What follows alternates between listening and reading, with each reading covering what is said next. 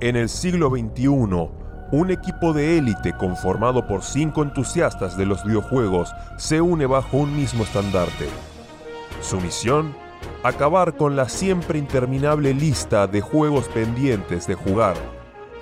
Bienvenidos a la logia del backlog.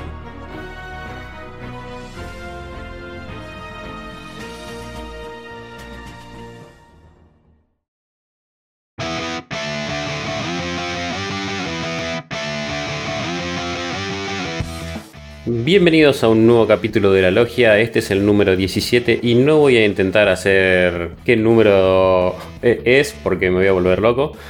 Lo que voy a decir es que acá está dirigiendo esta, esta nave, este hermoso programa, está dirigiendo Cabo desde la Resistencia, que es, muchos me conocerán por ahí por la resistencia de Nintendo, pero es una resistencia general en contra de todo, todo lo que sea dictador, todo lo que manejen el poder, todos los que los que acaparan todo, todas esas cosas que deberían ser de nosotros, deberían ser de cada uno de nosotros, y lo acaparan unos pocos, yo estoy en contra de todos esos.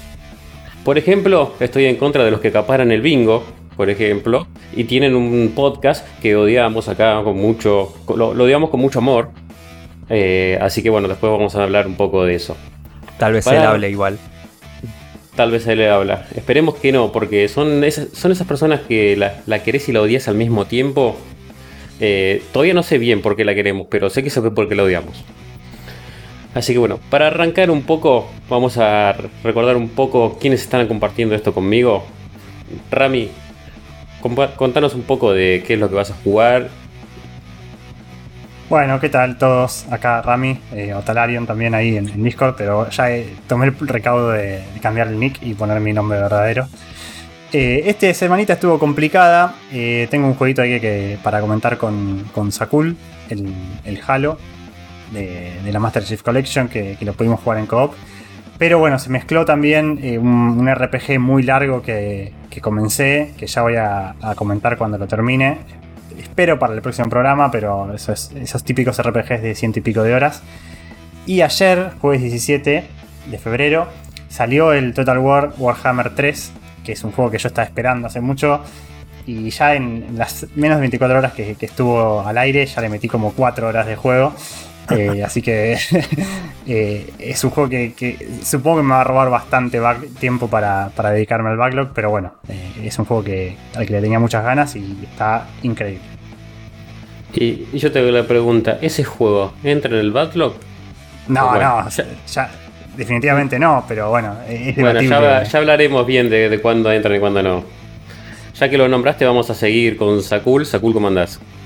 Hola, buenos días, buenas tardes, buenas noches. Antes de devolverte la palabra, déjenme decir que según números ordinales estamos en el décimo séptimo y si hablamos de números partitivos, en el 17 programa de la Logia del Backlog.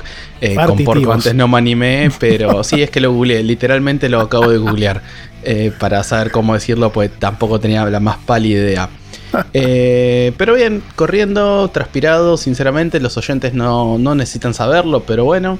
Y contento porque puede traer varios jueguitos este, a este programa. Bueno, yo no, aclaré si iba a traer jueguitos o no, pero valga la aclaración, si no aclaré es porque no traigo ninguno. Y para un poco de sorpresa, voy a pasarle la palabra a Santi Rod, que siempre lo dejo oh. para el final, pero esta vez voy a agarrar y voy a dejarlo para que sepa que somos mejores los que estamos en la resistencia. y que por más que lo, lo, odiamos, podemos igual tratarnos como, como una persona. Claro, sí, como un ente. La verdad que, que hace Scout, el, a todo el staff acá reunidos en este nuevo programa. La verdad que muy contento, como siempre, de compartir este vicio hermoso con, con los hermanos de la logia, con la gente del staff. La verdad que se está armando una linda comunidad en Discord que ya después vamos a comentar, vamos a mandar saluditos y demás. Eh, yo tampoco traje nada, pero vamos a hablar un poquito del, Chrono Trigger, que estuvimos ahí en el club de videojueguil, le estuvimos dando entre todos. La verdad que este, estas dos semanas estuve de vacaciones y a diferencia de la otra vez que cuando me fui de vacaciones completé bastantes juegos y traje el Golf Story, por ejemplo, pasó una direct y con la direct vino el anuncio del DLC Mario Kart y con eso llevó a que saquemos la expansión del Switch Online y eso llevó a que me ponga a jugar juego Nintendo 64, así que cagué. Este, pero ya la semana que viene vamos a empezar a, rectificar y, a mandar este, las, las horas de juego hacia donde corresponda para, para tener títulos. Pero bueno, muy contento. Y quiero destacar que cuando Kawu arrancó dijo, nosotros en la resistencia odiamos todo, así que fíjense de qué lado quieren estar. Si el que odia todo, o de la persona acá que eh, está elegido unánimemente por el, por el pueblo para poder presidir este, el HQ como corresponde. Nunca fue una. Che, igual no vamos a tapar con los trapitos que le tiras a Cabo que estás jugando cosas de Nintendo 64 que encima no están en tu backlog porque seguramente ya te No. terminaste todos los juegos que estás jugando. El, el, el Ocarina of Time lo juego con los ojos cerrados, más o menos. Y, y el Paper Mario también, el Banjo Kazooie, la verdad que hermosos juegos todos, pero, pero bueno, más que nada me gustaba probar también el tema de la emulación, que ha sido muy criticada y deja un poco que desear en algunos aspectos. En otros está muy bien, pero sí, es, es polémica, vamos a decirle. Este. Así que, ¿Ya, ya pagaste los 25 dólares por mes, todas esas cosas que tienen que hacer los que juegan en Nintendo para, para jugar jueguitos viejos? sí, sí, sí, estamos a. No, a ver, a ver, eh, la realidad es que el DLC Mario Kart iba a salir sí o sí, y, y pagándolo online, recién al tercer año de pagarlo, eh, cubro lo que me sale el DLC. Entonces no había mucha cuenta que hacer. Este, el tema es con un plan familiar, si lo haces individual no te conviene nunca. Digamos que el otro vino de arriba, lo del Nintendo 64. A mí lo que me importaba era el DLC Mario Kart. Así que eso va el mes que viene. Ese es el consuelo, pero está bien, está bien. Te entiendo. Sí, sí, sí. Bueno, lo iba a comprar igual, así que. Bueno, y continuando por último, pero no menos importante, una persona que bajó últimamente en mi lista de la lista negra, la lista de gente que más odio, no viene haciendo mucho mérito en esa lista. Eh, acá le mando un saludo a Santi que subió unos cuantos puestos en, en estos últimos días.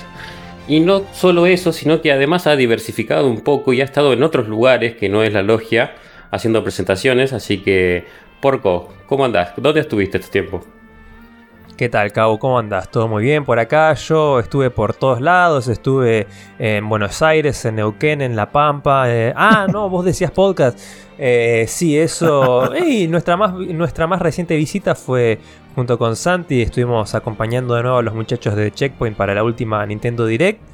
Eh, ¿Y algo más? No, creo que eso sería todo, pero Por no, ahora. no he salido mucho de no he salido mucho de casa últimamente, así que no hay, no hay mucho más que, que presumir. Menos mal que dijiste no menos importante porque eh, humildad aparte, lo siento, pero debo decir que creo que soy una, una de las piezas de las cuales no es tan fácil prescindir en el podcast, o por lo menos no les conviene ponerse en contra mío porque No. sabe- sabemos que yo tengo el poder, muchachos, detrás de tras bambalinas. Eh, dicho esto, voy a comentarles rapidito, aunque seguramente voy a arrancar yo tomando la batuta pronto.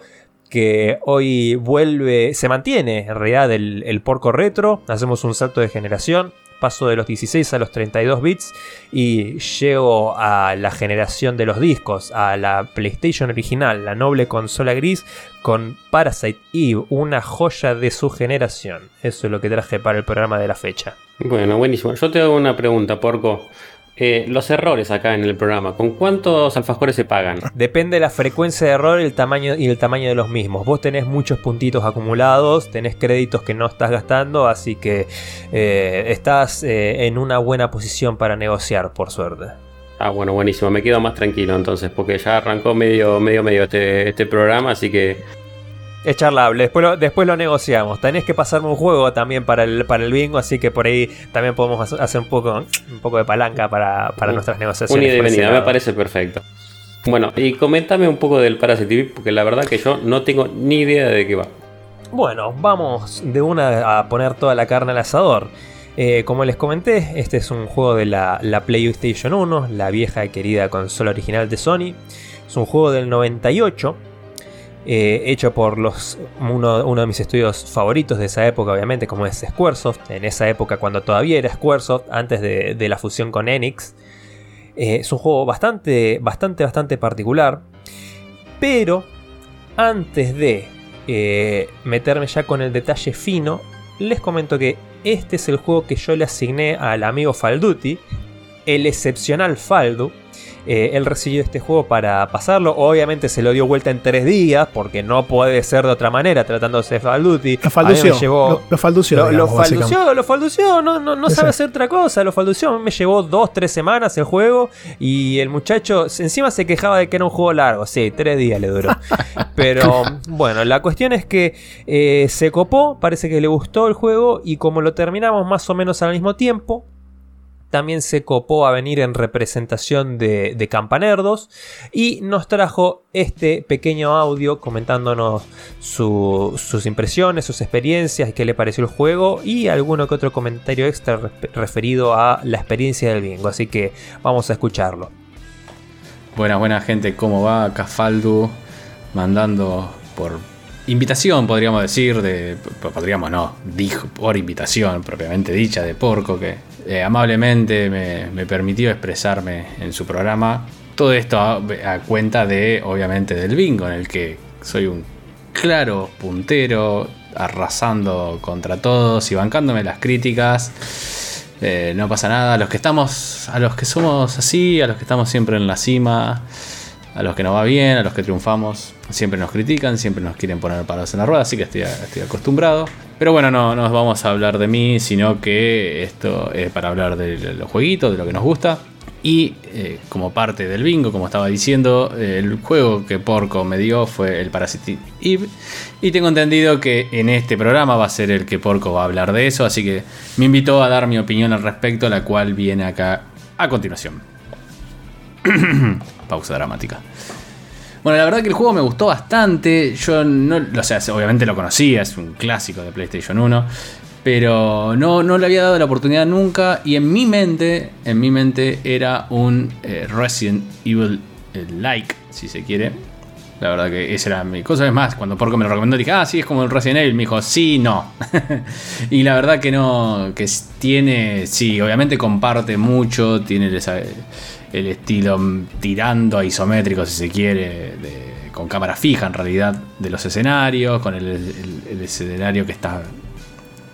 El personaje es distinto del escenario, no me acuerdo ahora, no me sale la palabra, pero el escenario es un, un, JPG, digamos, y el personaje es otra cosa, no está todo hecho con el mismo motor.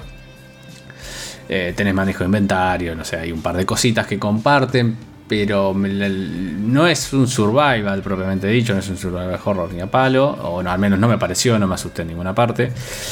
Pero el gameplay, el combate es totalmente distinto y la verdad que me gustó un montón. Eh, no, quiero, no quiero robarle toda la explicación, que seguramente Porco la va a hacer, eh, pero simplemente eh, me pareció súper, súper divertido, súper no sé si revolucionario, pues yo la verdad que en esa época no jugaba muchos juegos de, RPG, en esa época, así que no sé si había otros exponentes que compartiesen ese estilo de combate, pero para mí, eh, viéndolo en retrospectiva, hubiese sido súper revolucionario.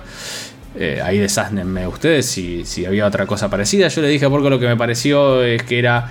Compartía, súper agarrado los pelos la comparación que voy a hacer, pero lo que hizo el remake de Final Fantasy VII, en donde eh, todo es en real time, pero en el momento en que tenés que combatir, eh, eh, tirar magia en Final Fantasy, el juego se congela. Bueno, acá es como que más o menos pasaría lo mismo. de una dificultad no, no muy grande, creo que, que va bastante bien.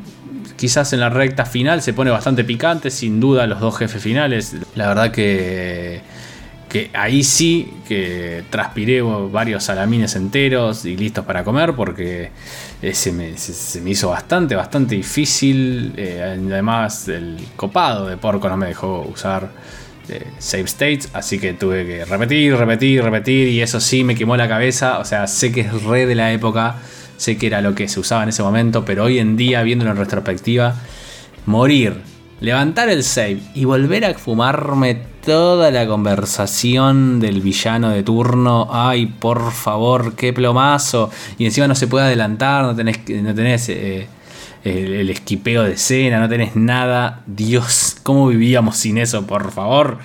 Eh, pero sacando eso, que claramente era algo del momento, la verdad que, está. Me pareció un gran, gran juego con un final eh, súper abierto que te deja así como, ah, ahora quiero ver el 2. Y encima después, igual, porque me dijo que ese final no es el final verdadero, pero no importa. La cosa que, que estoy tentado, estoy tentado en algún momento de agarrar el 2, voy a ser sincero. Así que agradezco la recomendación de Porco porque me saqué un juego backloqueado mal, mal, si bien no lo tenía, obviamente, porque es la ROM, pero es de ese, de Play, eh, volviendo a Play, lo que era esa época. Y Siphon, Siphon Filter. Eh, la verdad que son dos juegos que no jugué y que siempre, siempre eh, me, no sé, me critiqué, digamos, o, fue como esa espina que nunca me pude sacar de no haberlo jugado.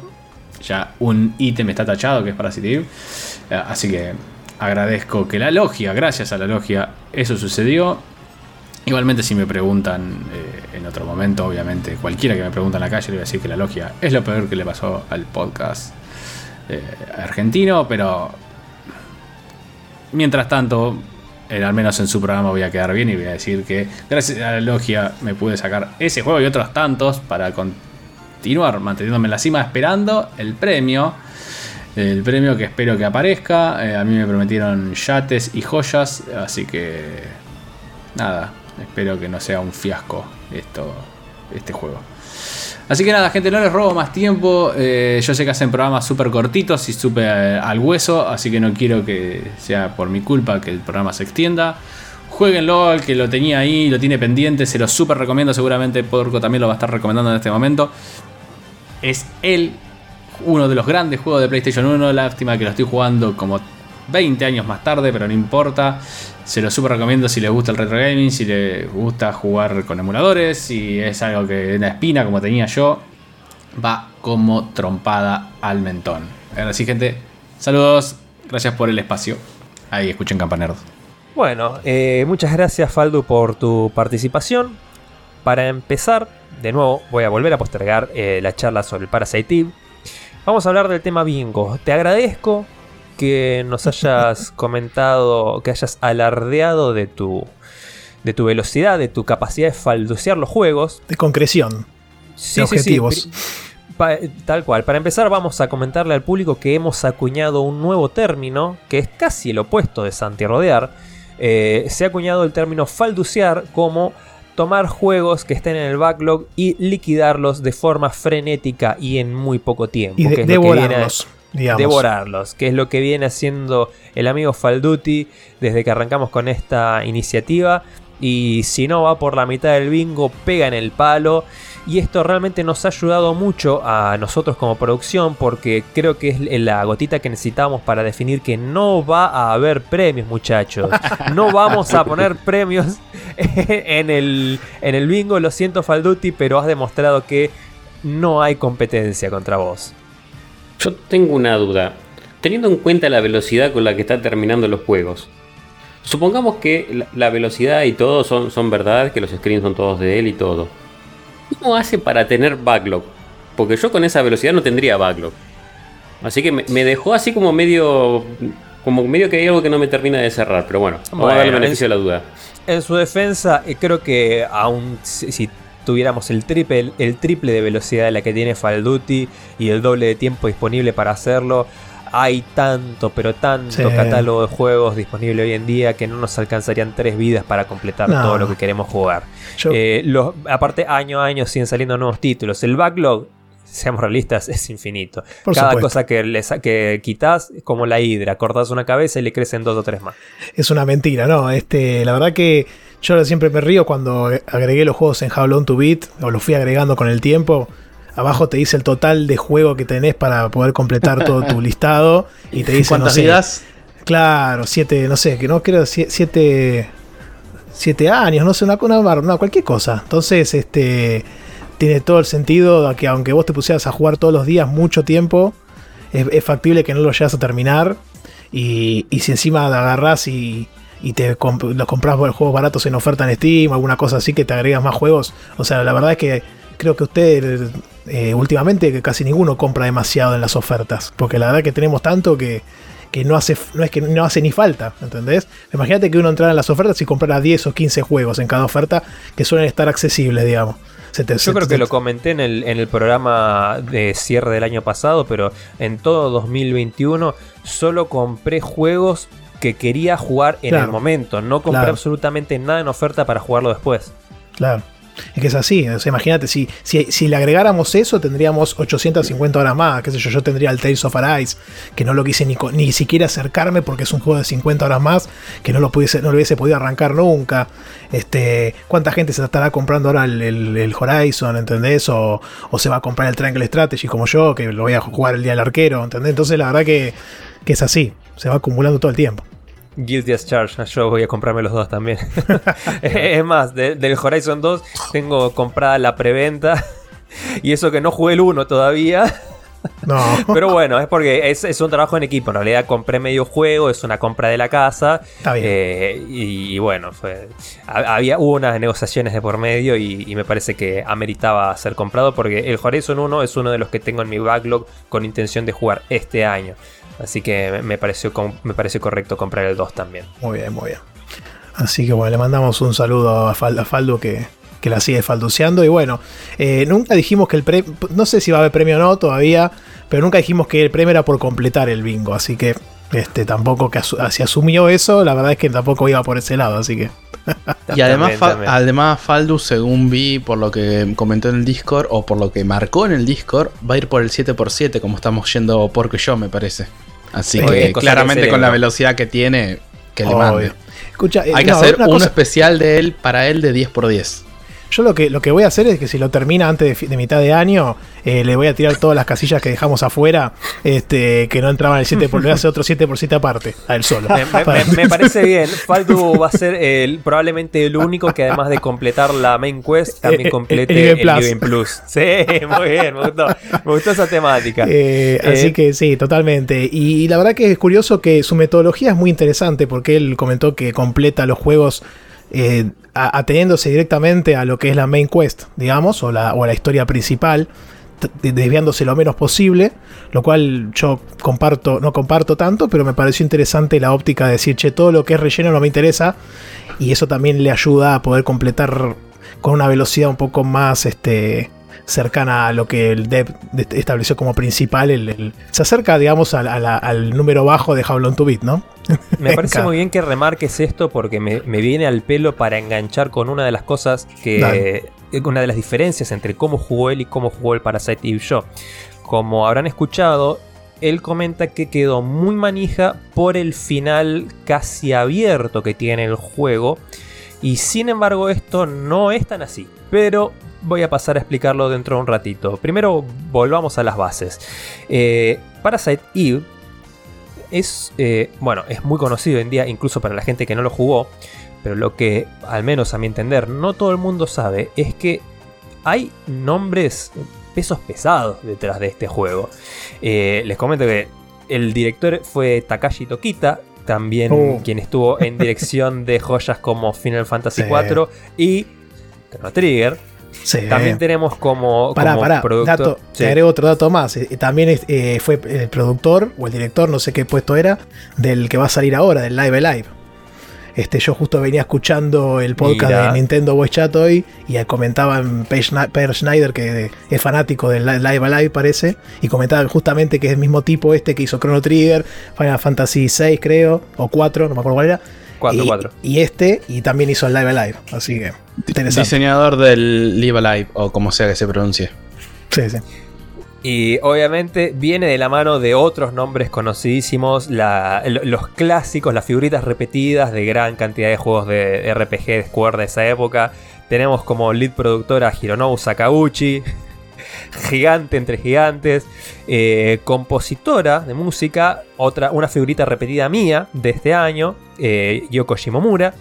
Y como no podía ser de otra manera esto, cualquier persona que haya visto eh, el arte, sobre todo de los personajes de este juego, va a encontrarse con los inconfundibles diseños del señor Tetsuya Nomura. Que a quien conocemos entre otras eh, cosas por ese jueguito que no le importa a nadie, que se llama Final Fantasy VII. Quiero, quiero, quiero detenerme un segundo porque me gusta mucho siempre hablar de la música. Obviamente Yoko Shimomura es, entre otras cosas, la que hizo de la música Street Fighter 2, trabajó en Kingdom Hearts, trabajó en Xenoblade Chronicles, o sea, tranqui, ¿no? Sí, sí, sí. Bueno, eh, eh, también eh, algunas canciones del Final Fantasy XV que comenté en uno de nuestros programas anteriores. La verdad, una, una ídola. Uf. Eh, y bueno, esta, este gran equipo, este gran elenco, estuvo a cargo de este juego que es bastante poco convencional y trajo una serie de, de elementos Innovador. inno- muy innovador. Sí, gracias, muchas gracias, Kau. Eh, acá con- estamos eh, al mando de la señorita Aya Brea, una policía. Eh, el juego transcurre en Manhattan y comenzamos entrando en, una función de la ópera, en un teatro, con nuestra pareja que resulta ser un, un pelagatos cagón que huye a la primera de cambios, porque en los primeros 5 minutos se va todo al garete y la cantante principal de la ópera eh, se transforma en una criatura monstruosa y prende fuego al 90% de los espectadores espontáneamente. La, la más pura quiroquines- piroquinesis que se vayan a encontrar en el país del norte. Eh, el novio, la- va, no, no llegó a ser novio, la, la pareja, la cita de Aya en esta, en esta escena sobrevive y huye con el ramo entre las patas. Eh, es muy graciosa. La- arranca con la escena con Aya.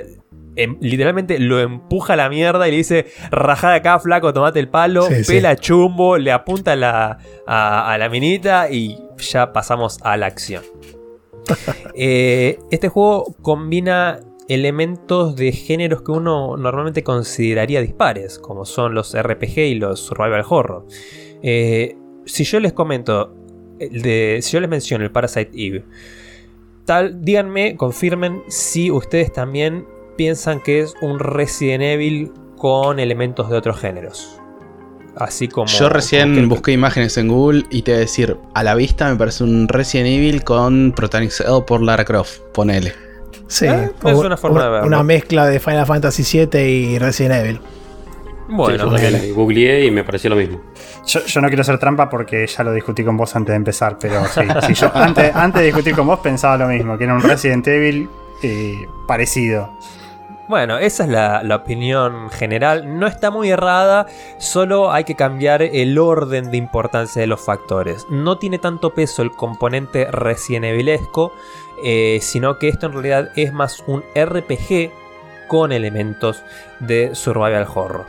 ¿Por qué? Porque cuando vemos el, cómo se maneja, cómo, cómo son las gráficas, es tal cual como un Resident Evil de esa época. Tenemos los, eh, los fondos pre-renderizados. Esto es lo que trataba de comentar Faldo, que no, no se acordaba el término para, para cómo, cómo son los mapas. Con personaje y enemigos poligonales o con movimiento libre, pero cámara fija.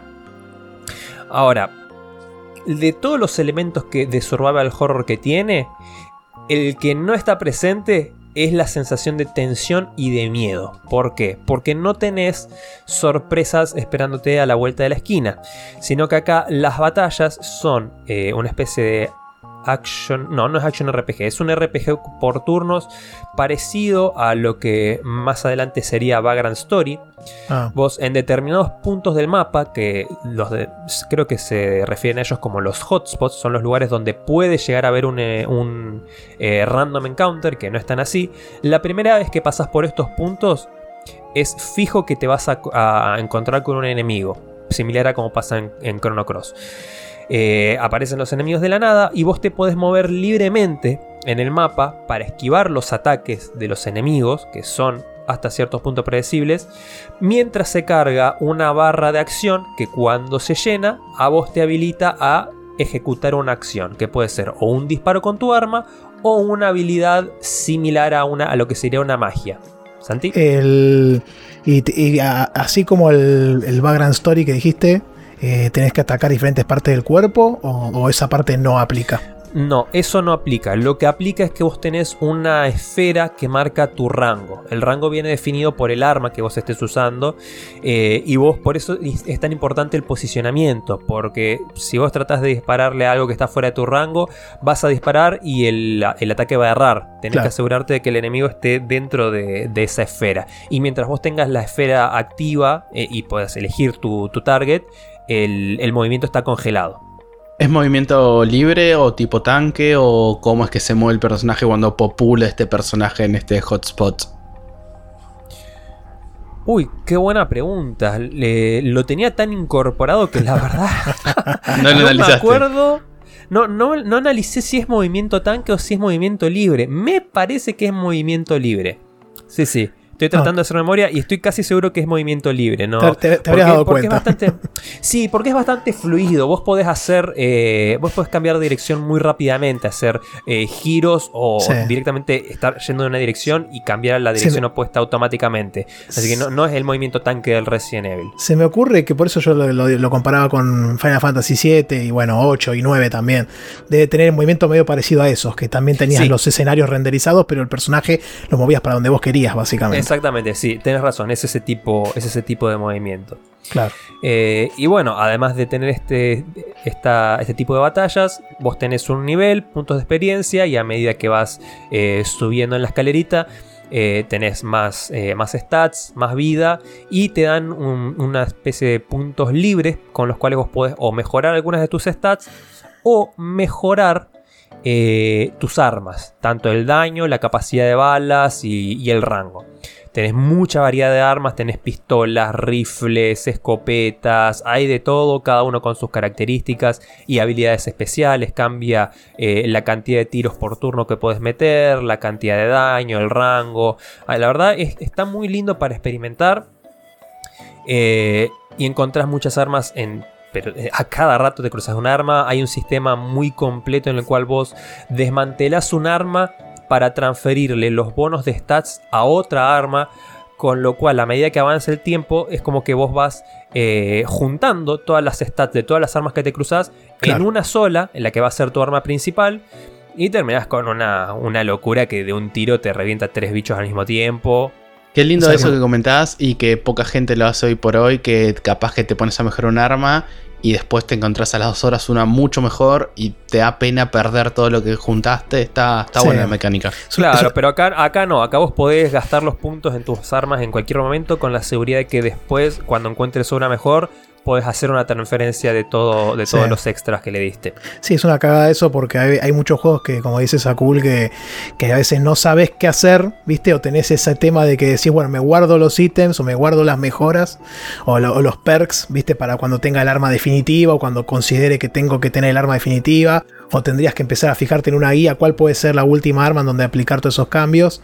Y es una cagada porque tenés que recurrir sí o sí a una wiki o, o mandarte y después, bueno, ya fue, ¿viste? Pero es como que le saco un poco el, riesgo, ese riesgo o esa cosa que te da de intentarlo, ¿no? De probar. Claro, acá si bien hay algunas pequeñas limitaciones por ahí en la cantidad de, eh, de ítems que hay disponibles para, para hacer estas transferencias. Y por ahí ah, en algunos momentos tenés que elegir, bueno, transfiero lo de esta arma transfiero lo de la otra, transfiero las stats o transfiero las habilidades extra. Eh, la verdad es que al final del juego medio como que te abren la posibilidad de transferir todo y para, para el endgame puedes armarte el arma definitiva.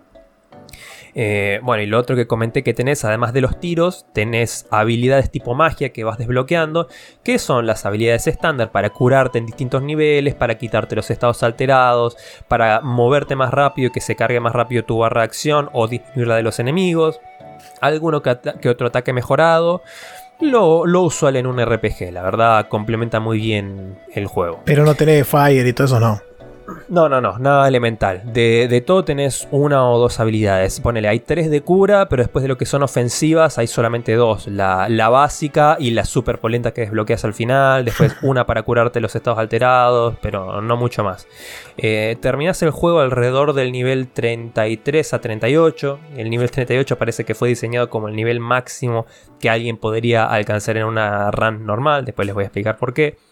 Eh, y la verdad que jugándolo normalmente eh, representa un, desafío normalcito, sobre todo en la segunda mitad del juego. Pero si te pones a. o si, si te perdés y te ves obligado a pelear contra algunos enemigos eh, extra, como me pasó a mí, o si tenés ganas de explorar un poco más los mapas, llegas un poco más armadito para la final. Faldo comentó que, pobre, lo, lo obligué a jugarlo sin save states, lo cual aparentemente cumplió, y tuvo que repetir varias veces los jefes finales. Eh, a mí, yo por suerte no, no tuve ese problema, tuve que repetir una sola vez una pelea de, de las últimas, porque sí, porque me cagó a bifes, tuve que farmear un poquito, Sí. volver y listo, ya pasó. Pero porque ya había estado farmeando anteriormente. Eh, otra cosa que quiero destacar son los gráficos, general, no solo de los escenarios. Tiene escenas AMB hechas por CGI, la verdad, muy lindas, de lo mejorcito que he visto para la Play 1. Y los diseños de los monstruos, muchachos, esto es lo, lo más survival horror que tiene, me parece. Esto y la ambientación. Así como dije que eh, no hay miedo, no hay terror, porque no, no tenés ni, ni riesgos ni jumpscares al tener este sistema de peleas. Eh, eso es lo que no tenemos del survival horror. Bueno, lo que sí tenemos es el gore, son lo- los bichos totalmente grotescos. Hay mucha variedad de bichos también, muy, muy lindos. Ah, casi todos, además de presentarte los modelos eh, poligonales, antes te los presentan en una AMB muy detallada. Recomiendo que vean solo el primero, el más básico que te encontrás, que es una ratita. Eh, a los 10 minutos ya ves cómo una rata normal se convierte en un engendro gigante donde- al que se le rompe toda la piel por el crecimiento exacerbado que tiene. Está muy bien hecho esto. Y esto de la mano de la musicalización de, de Yoko Shimomura realmente logra una muy buena ambientación. Te sentís como si estuvieras en una, en una película de terror ochentera o noventera. No solo por la, por la ambientación, sino también porque de la mano de este gameplay, en el cual vos tenés que ir explorando estos mapas y no hay mucho puzzle, sí hay por ahí tener que buscar alguna que otra llavecita para, para abrir una puerta, pero la verdad es que son bastante eh, casi lineales los niveles, pero no Mm. por eso menos satisfactorios. Eh, de la mano de... Sí.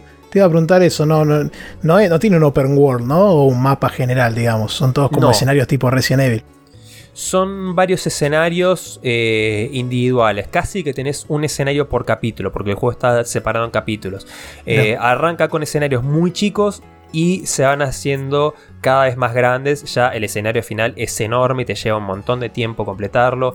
En uno de los últimos capítulos pasás tres escenarios encadenados entre sí y tenés como un, un overworld con, con los destinos fijos para elegir una cuasi lista, cosa Claro. que incluso si completaste un capítulo vos podés revisitar mapas anteriores para enfrentarte a un determinado tipo de enemigo o farmear un poquito.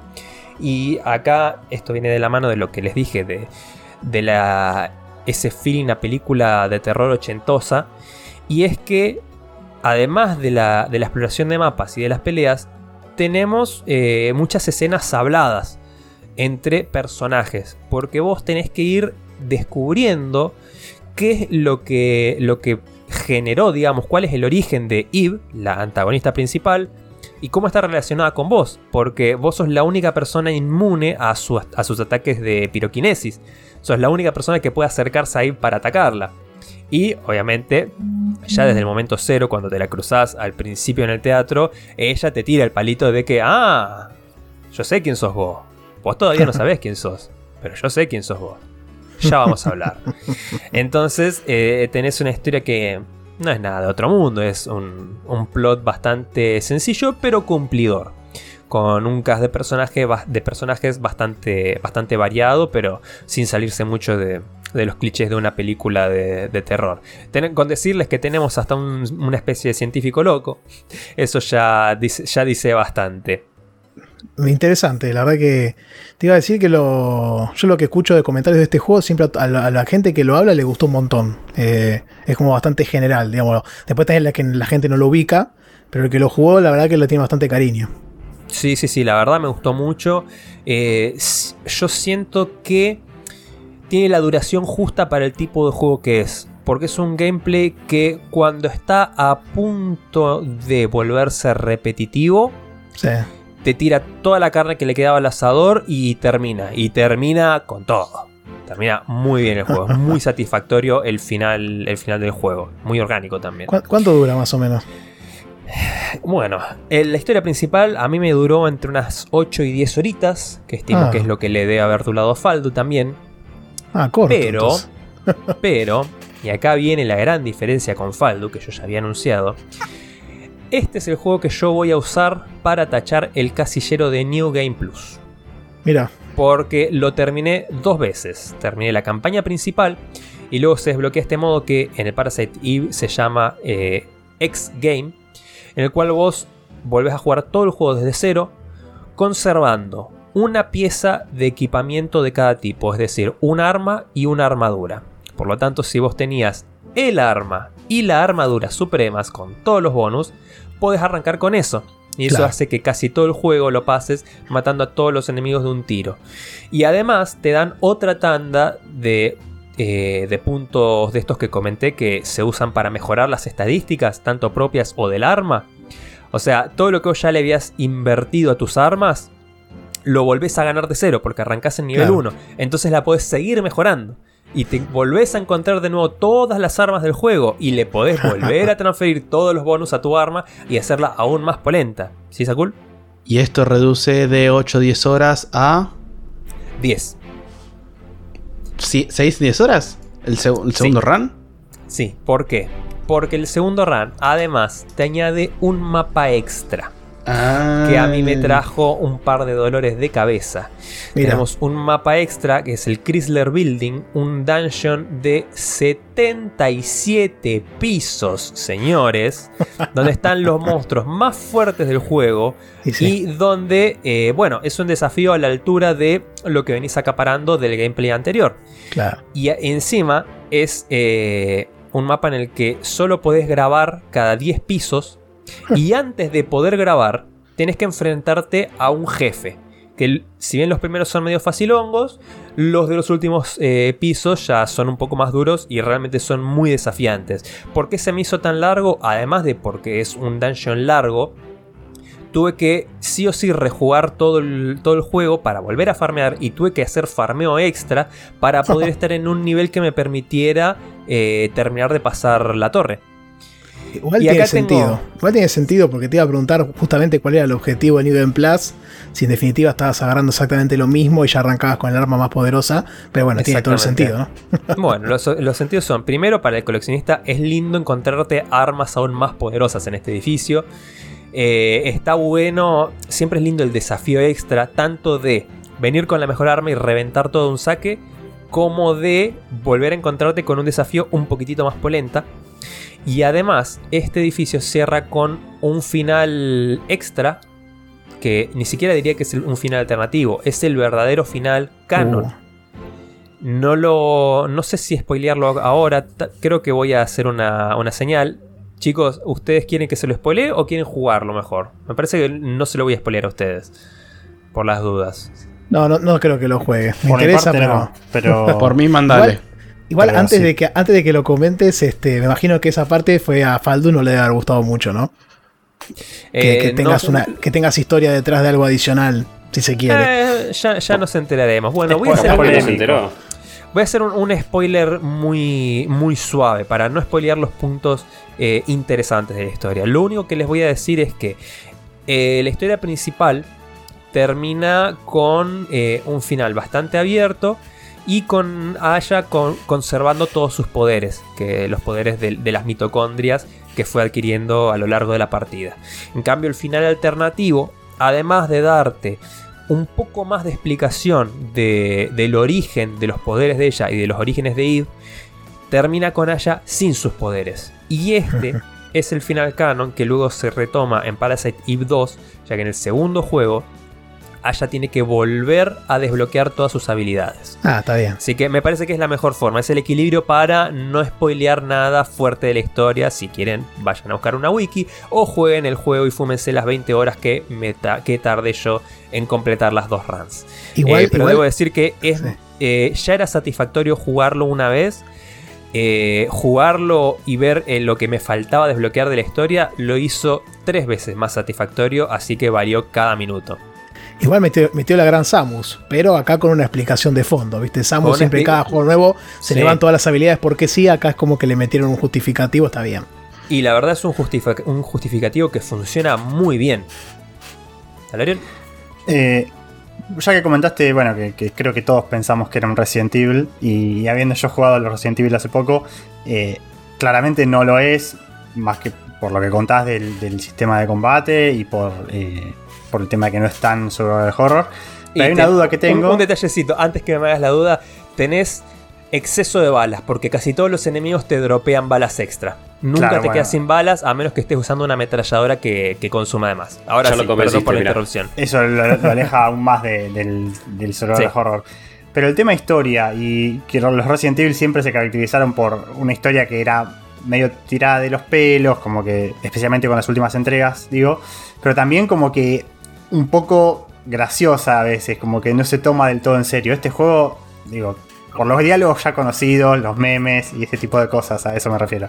¿Este juego también sigue eso o es un juego más serio, más, más armadito se, en sentido se de- toma se toma un poco más en serio que los Resident Evil O- obviamente hoy en día sobre todo los clichés eh, son un poco más identificables Sí, sí, pero- por eso yo digo, pero, pero igual sí. desde, desde el 1 que el Resident Evil tiene esos diálogos bastante, bastante graciosos, por eso lo comento. bueno acá una ventaja es que al no haber voice acting no tenés el momento Shield Sandwich por Claro. ejemplo Eh, pero sí eh, eh, es una otra historia de terror clásica que se toma no se toma tan a la ligera, no se toma tanto para el lado del humor. Y aparte, un lindo detalle, esto es un una historia basada en una novela que salió en Japón. Ah, Toma mira. elementos de, un- de una, na- una novela que ya existía. Eh, y bueno, ya para ir cerrando, les, voy a dejar una anécdota. Este es uno de, los juegos que, como todo lo, de la época, lo retro, me está haciendo experimentar los game over. Si bien no tanto como Faldo, sí estoy sufriendo el, el game over y el tener que arrancar de nuevo una partida. Me pasó con el Demon Crest, me pasó con el Parasite Eve y me está pasando con el otro juego que estoy jugando y que probablemente traiga en el próximo programa. Y acá, en este mapa nuevo que les comenté, en el cual vos tenés que subir 10 niveles, me pasó subiendo del nivel 20 al 30 o del 30 al 40 que eh, vos en cada, en cada piso tenés una habitación con cofres. Y uno de estos cofres me sorprendió con un ataque sorpresa a un enemigo que estaba Oh. dentro del cofre. Clásico. El Mimic. Y yo- y un- eh, no era Claro. un mimic, sino que era, era una esponja babosa que estaba viviendo dentro del cofre y se me tiró encima. Y encima arranca con un ataque inesquivable. En este nivel, los enemigos, o sea, en toda esta tanda de niveles, la dificultad de los enemigos no era alta. Los seguía matando a todos de un tiro y me hacían dos puntos de daño cuando mi vida máxima era 800. Este bicho hijo de puta que salió del cofre me pegó 300 puntos de daño con un primer golpe y 550 con el segundo. Me liquidó de dos golpes y me mandó a la mierda una hora No. de laburo. Y ahora les voy a volver a mostrar algo que ya les había adelantado al staff anteriormente. Denme un segundito. Momento radial. Uh, mirá, las anotaciones. No se ve, pero las anotaciones. No, no sé, no sé, bueno. Igual las Por nos está mostrando una libreta donde hizo Sí, anotaciones a mano. Asumo que de los niveles de esta, de esta Hice- torre, Me ¿no? tomé, el tra- me tomé el trabajo de dibujar los mapas, porque los niveles estos son laberínticos, eh, para, para saber bien por dónde estaba pasando y asegurarme de, de conseguir todos los ítems. Y al volver a iniciar la partida luego de perder, me encontré con la segunda sorpresa, aún mejor que el, que el bicho del cofre. Y es que estos fucking pisos se generan proceduralmente, señoras y señores. Mirá. ¿Qué nivel? ¿Qué nivel para un juego de Play 1? Un- Eh? un- unos precursores, tipo. Sí, la verdad que sí. Linda sorpresa me llevé. No solamente tiraron al garete el progreso del nivel, sino que además tiraron al garete mi esfuerzo de dibujar los mapitas. Che, me No. sorprende que sea procedural en Play 1. ¿No serán que eh, orden random? Que son tipo no, un no, set. son, procedur- son procedurales porque están hechos de una especie de losetas. Tenés. eh, las pantallas son o pasillos verticales ah, y horizontales. O conectores. O sea, son simplemente pasillos y giros. Entonces eh, es muy fácil de hacer mapas que conecten unos a otros. No son mapas como los otros que están muy detallados y mostraban tal vez un lugar muy definido, un espacio Claro. abierto, como puede ser un parque, un subterráneo, eh, una plaza o un museo. Sino que esto al ser un interior lo hicieron todo a base de pasillos y, y- y giros y eso permite que se puedan generar proceduralmente. Muy bien, bien interesante. Así que esa fue una hermosa anécdota que me regaló el Parasite. Lo, fue una hermosa experiencia, lo recomiendo muchísimo si, si les gustan los juegos retro de esa época. Obviamente, si, si todos los, los vicios de la época eh, medio como que te tiran para atrás, y obviamente no lentes, pero si sos como yo que di- disfrutás, a, a pesar de sus, de sus fallitas que ya hoy en día no existen, los juegos de, de esa época te gustan, entrale porque es un juegazo y de lo mejor que he encontrado en Play 1. Y eh, recordemos que es la época dorada, ¿no? De Squaresoft, Sí. la verdad que esa época largaron título tra- banger tras banger, que le dicen, ¿no? Éxito tras éxito, la verdad que, que es increíble lo que, lo, que, lo que fueron largando y que eh, de a poco están trayendo ahora con remasters y con remakes con, con el HD, do- 2D, HD y demás, así que bueno, hay que ver qué pasa. Che, antes de terminar, Porco, ya dijiste casillero 100%. Supongo que vas a usar la B corta. ¿Qué otra letra y qué otro casillero vas a marcar con esto? Voy a usar la P, la B corta, y lo voy a usar para finalizar juego en New Game Plus y juego en tercera persona. New Game Plus era no 100%, perdón, Plus. mío, pero buenísimo. Bueno, buenísimo. La verdad que muy entretenido la, la- la forma en que lo contaste. Y justo me dejaste el pie porque dijiste eh, como que los controles eran muy, muy duros, para la gente que por ahí no se acostumbra a lo de Play 1. Y justamente es algo que no me pasó con el juego que vamos a hablar ahora.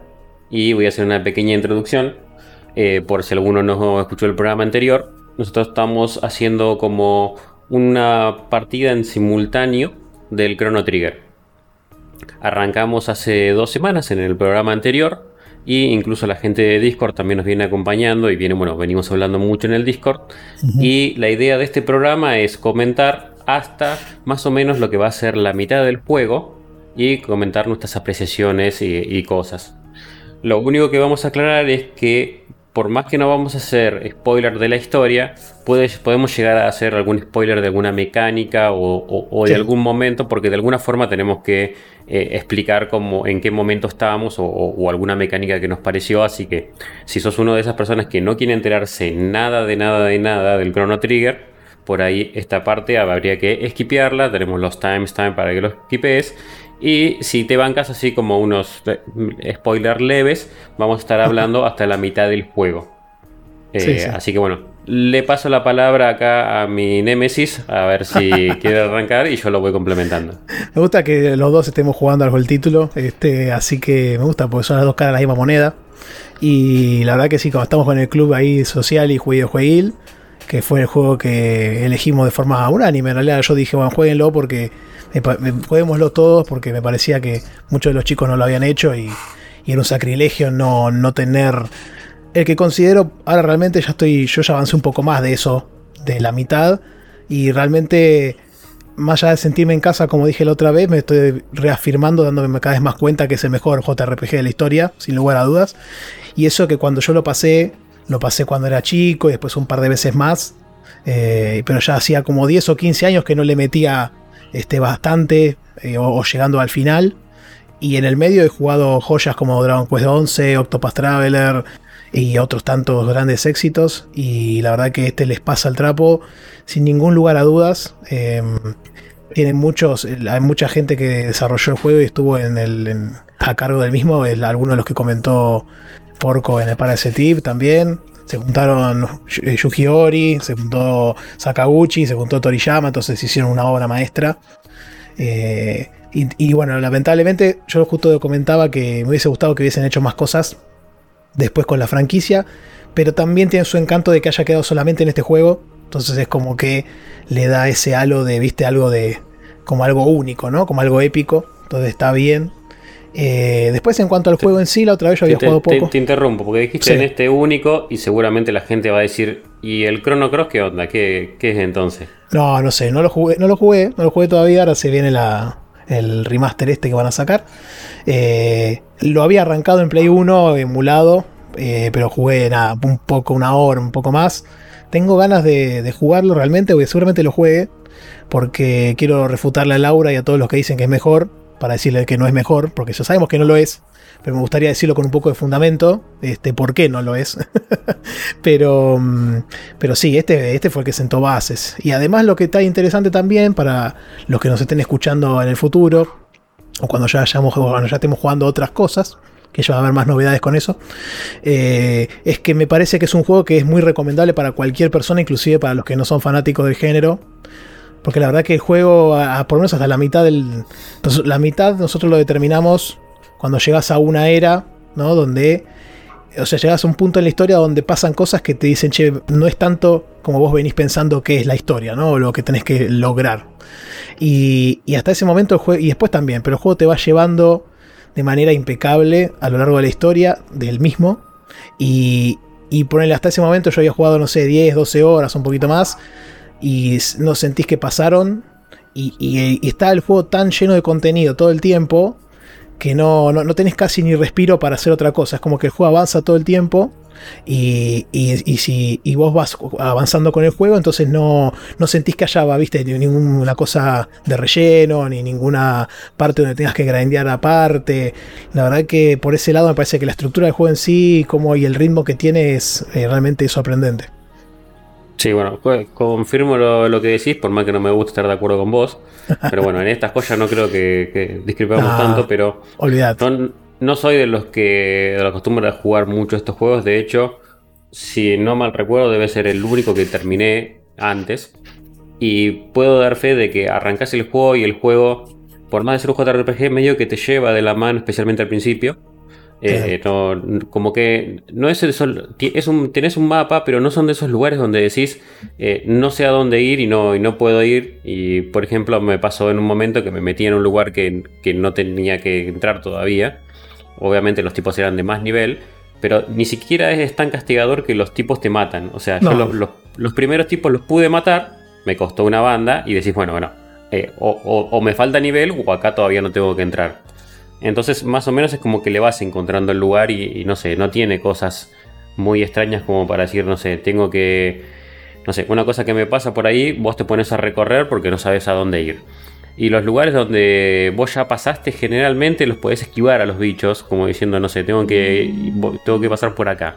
Bueno, los esquivas a los bichos, que ya eh, eh, generalmente cuando volvés a pasar por un lado, los bichos son como bastante débiles. Bueno, te permite esquivar la gran mayoría, o sea, no, no es castigador en el sentido de, bueno, tengo que recorrer mucho, ya me, me, no sé, me da fiaca tener que volver a pasar por esas cosas. Sí, la verdad que este juego salió sobre el final de la Super Nintendo y te empezás a dar cuenta un poco ya que la filosofía de desarrollo de los tipos empezó a cambiar porque no tiene random encounters, que era una norma, ya era algo común de esa época. Final Fantasy VI, que salió un poquito antes que este, tenía random encounters. Todos los Final Fantasy de la, de la 16 bits tenían random encounters. Eh, los Dragon Quest también. Eh, y este caso no. Entonces eso ya te da otra, otro, otro empuje, otro, otro incentivo para la gente que no es tan este, apacible de, esa mecánica. Eh, o sea, la verdad que podría, si le sacaras los combates por turnos, podría pasar como un juego de acción tranquilamente, o otro tipo de género que no sea tanto JRPG. Y la verdad que la parte de los turnos es muy sencilla, lo comentamos un poco la otra vez. Eh, el tema de equipamiento es muy simple, tenés armaduras, armas y, accesorios que te suben los stats. Es muy gráfico todo, muy sencillo de interpretar y de entender. Eh, y después los, cada personaje tiene como su clase, digamos.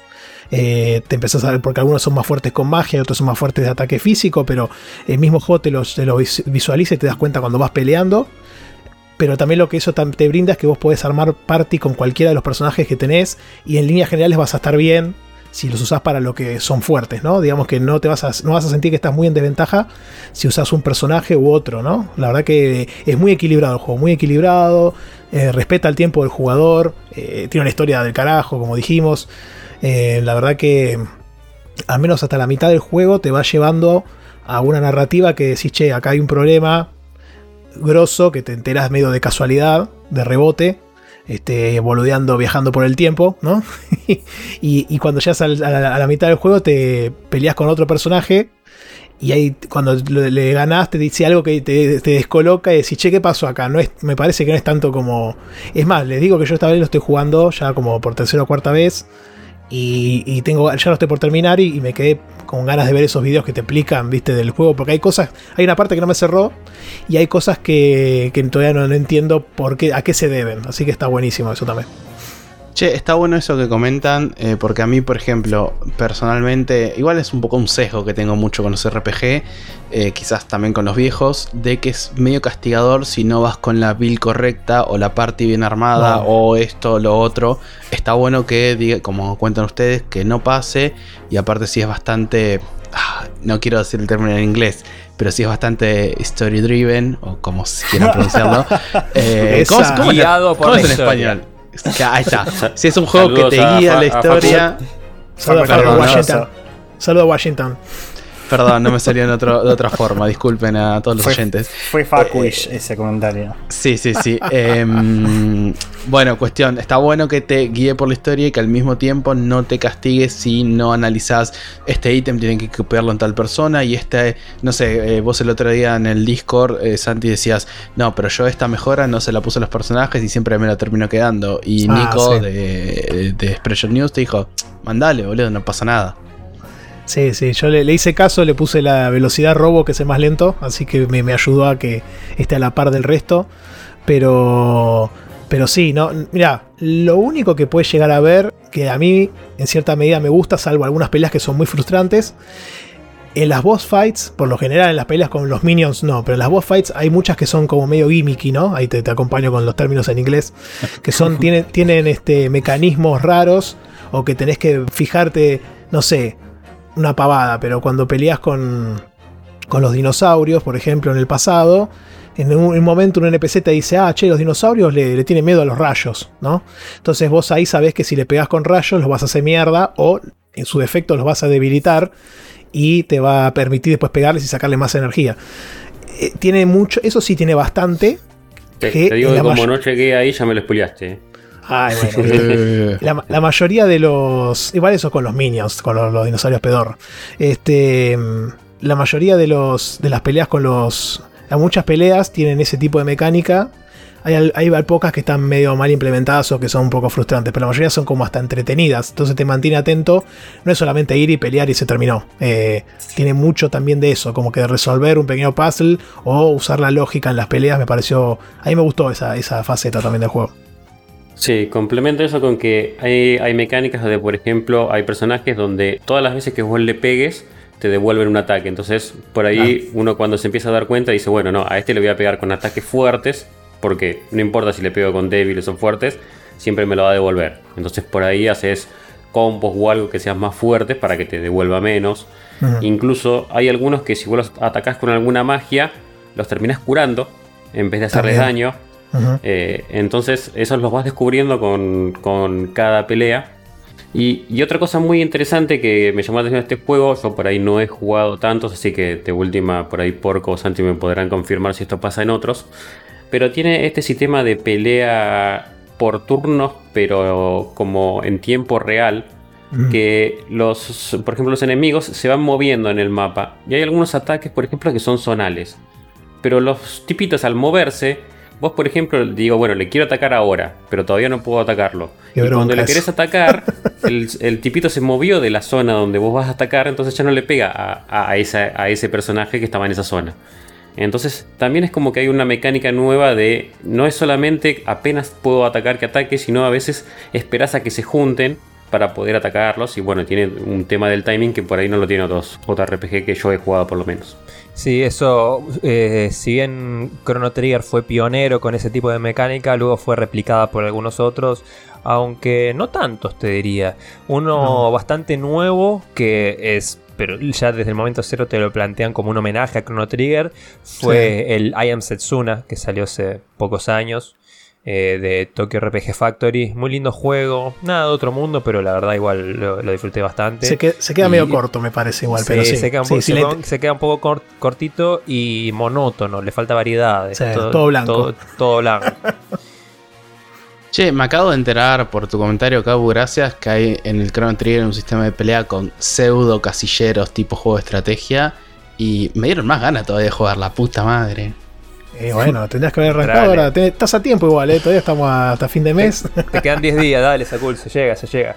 Además dijimos que es eh, uno de los JRPG para entrar al género tiene todas estas Sí. mecánicas que Sí, no solamente fueron revolucionarias, sino que ayudaron mucho al, al- al juego a que sea más disfrutable por, por un público no tan, tan core, tan hard. Yo sé cuándo Sí, lo voy a jugar, pero cuando lo voy a jugar, a Santi no le va a gustar lo que voy a hacer para jugarlo donde lo voy a jugar.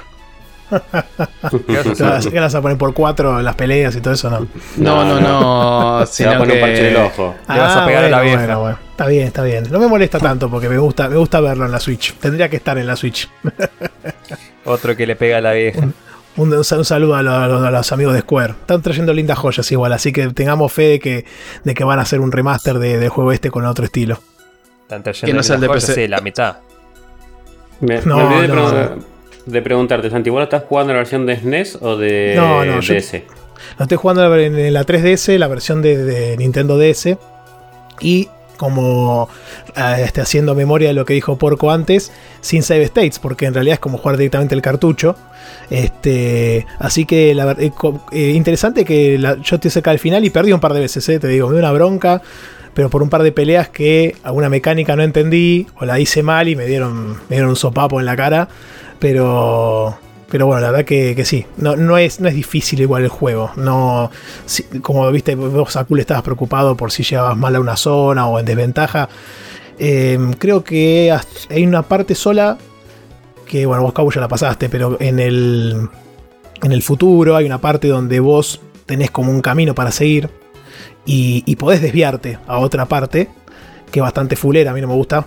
Eh, y en esa parte que te desvías creo que te pegan bastante cuando llegas en esa instancia, pero no es necesario que vayas para ahí en ese momento. Entonces yo, ya, yo, yo como ya esta vez sabía que no tenía que ir, este, me fui para el otro lado y después volví al final, porque después al final sí tenés que ir a esa parte y me, me la pasé cagándome de risa porque ya estaba 150 niveles arriba del que tenía que haber ido y los maté todos de un golpe. Che, ¿tiene checkpoints? O si, te- o sea, si te olvidaste guardar, cagaste. O hay un checkpoint por las dudas. Eh, no, checkpoint no. eh, Sí, generalmente en, los calabozos hay un. O en los dungeons hay como un para grabar, ¿viste? La- las típicas estrellitas. En los, en los juegos de RPG de esa época tenías tipo las estrellitas que te ponías y grababas. En el Final Fantasy VI también. Y ahí podés grabar como cual, eh, el progreso. Este, y si perdés, vuelves ahí. Y después en el, en el mundo, en el overworld, podés grabar en cualquier lado, digamos. Esas son las partes que podés grabar. Un detallecito de color es que en algunos niveles, cuando vas tipo dungeon que estás avanzado, aparecen esas estrellitas, pero esas estrellitas son, en- son enemigos. Sí. Son como falsas estrellitas. Eh, Sí, tiene sí. también es- esos guiños de. Ay, voy a salvar acá. Pa, tipito, cae tipito. Sí, Eh, sí, no, sí. No es castigador, pero. Pero decís, "Te- yo quería salvar acá. Sí, sí, te, engañan con esas huevadas. Sí, están muy, muy- tienen muy lindos detalles en, algunos calabozos o con algunos enemigos. La verdad que. Y las historias de los personajes. Cada personaje tiene su historia puntual. O, su motivo de ser, digamos. Y se unen a, a Crono, ¿no? Y su. Y su cruzada por salvar todo, ¿no? Básicamente. Este. Pero cada uno tiene su motivo aparte. Y está bueno como convergen todas las historias y, y se van ayudando entre ellos, ¿no? Un poco eh, lo que faltaba, por ejemplo, en Octopath Traveler, que siempre fue una crítica de Sí, que no había esa, comu- esa comunión de personajes, acá sí se nota y es buenísimo.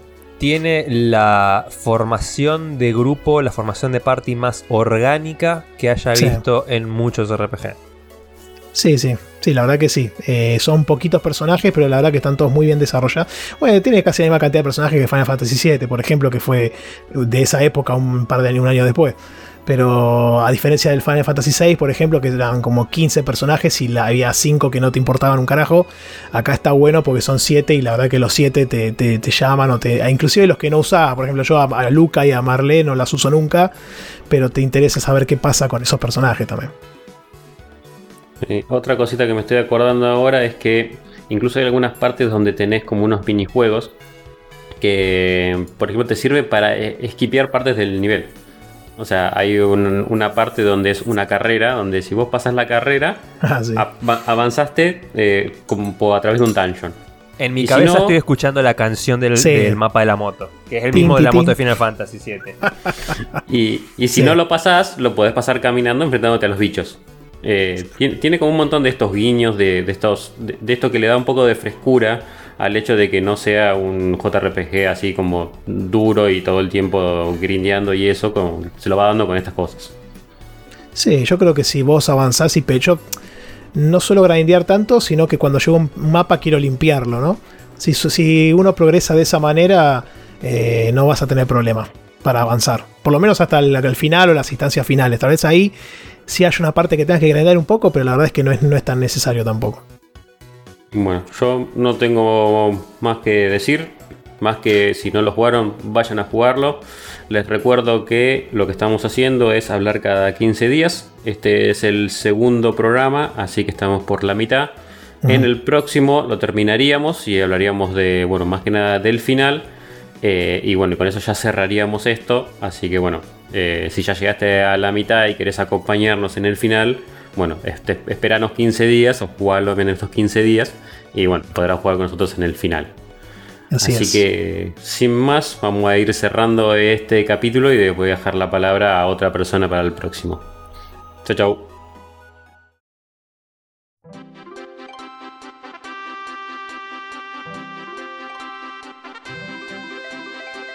Buenas, buenas, acá estamos de vuelta en el segundo bloque del programa XBII de la logia del backlog.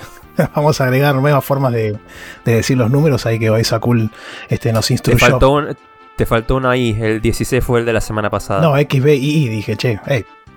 Ah, bueno, perdón. Fue- Fueron muy juntitas y sonaron como una y, sola. y bueno, viste, estos romanos no pensaron cuando uno iba a decir la- las letras que se podía hacer, y, y, pero bueno, este, así que agregamos una más a la, a la forma que, que comentó esa cula y que nos, nos instruyó en, en el rótulo de, de cómo se dice.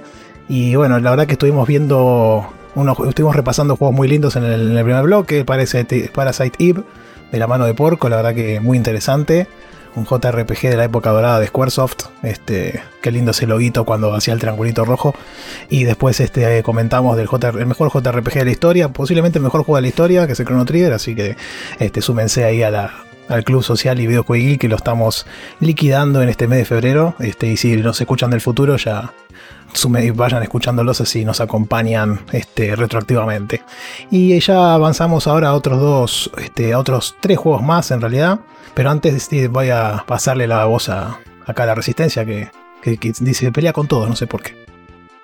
No sé, no, quería ser menos. Yo también quería introducir alguna nueva forma de nombrarlo. Así que voy a usar notación octal y voy a decir que es el número 21. Nada más. Está muy bien. con, ese, con, ese, con ese vamos a distraer a más de uno, te digo. Van a decir, ¿cómo el 21?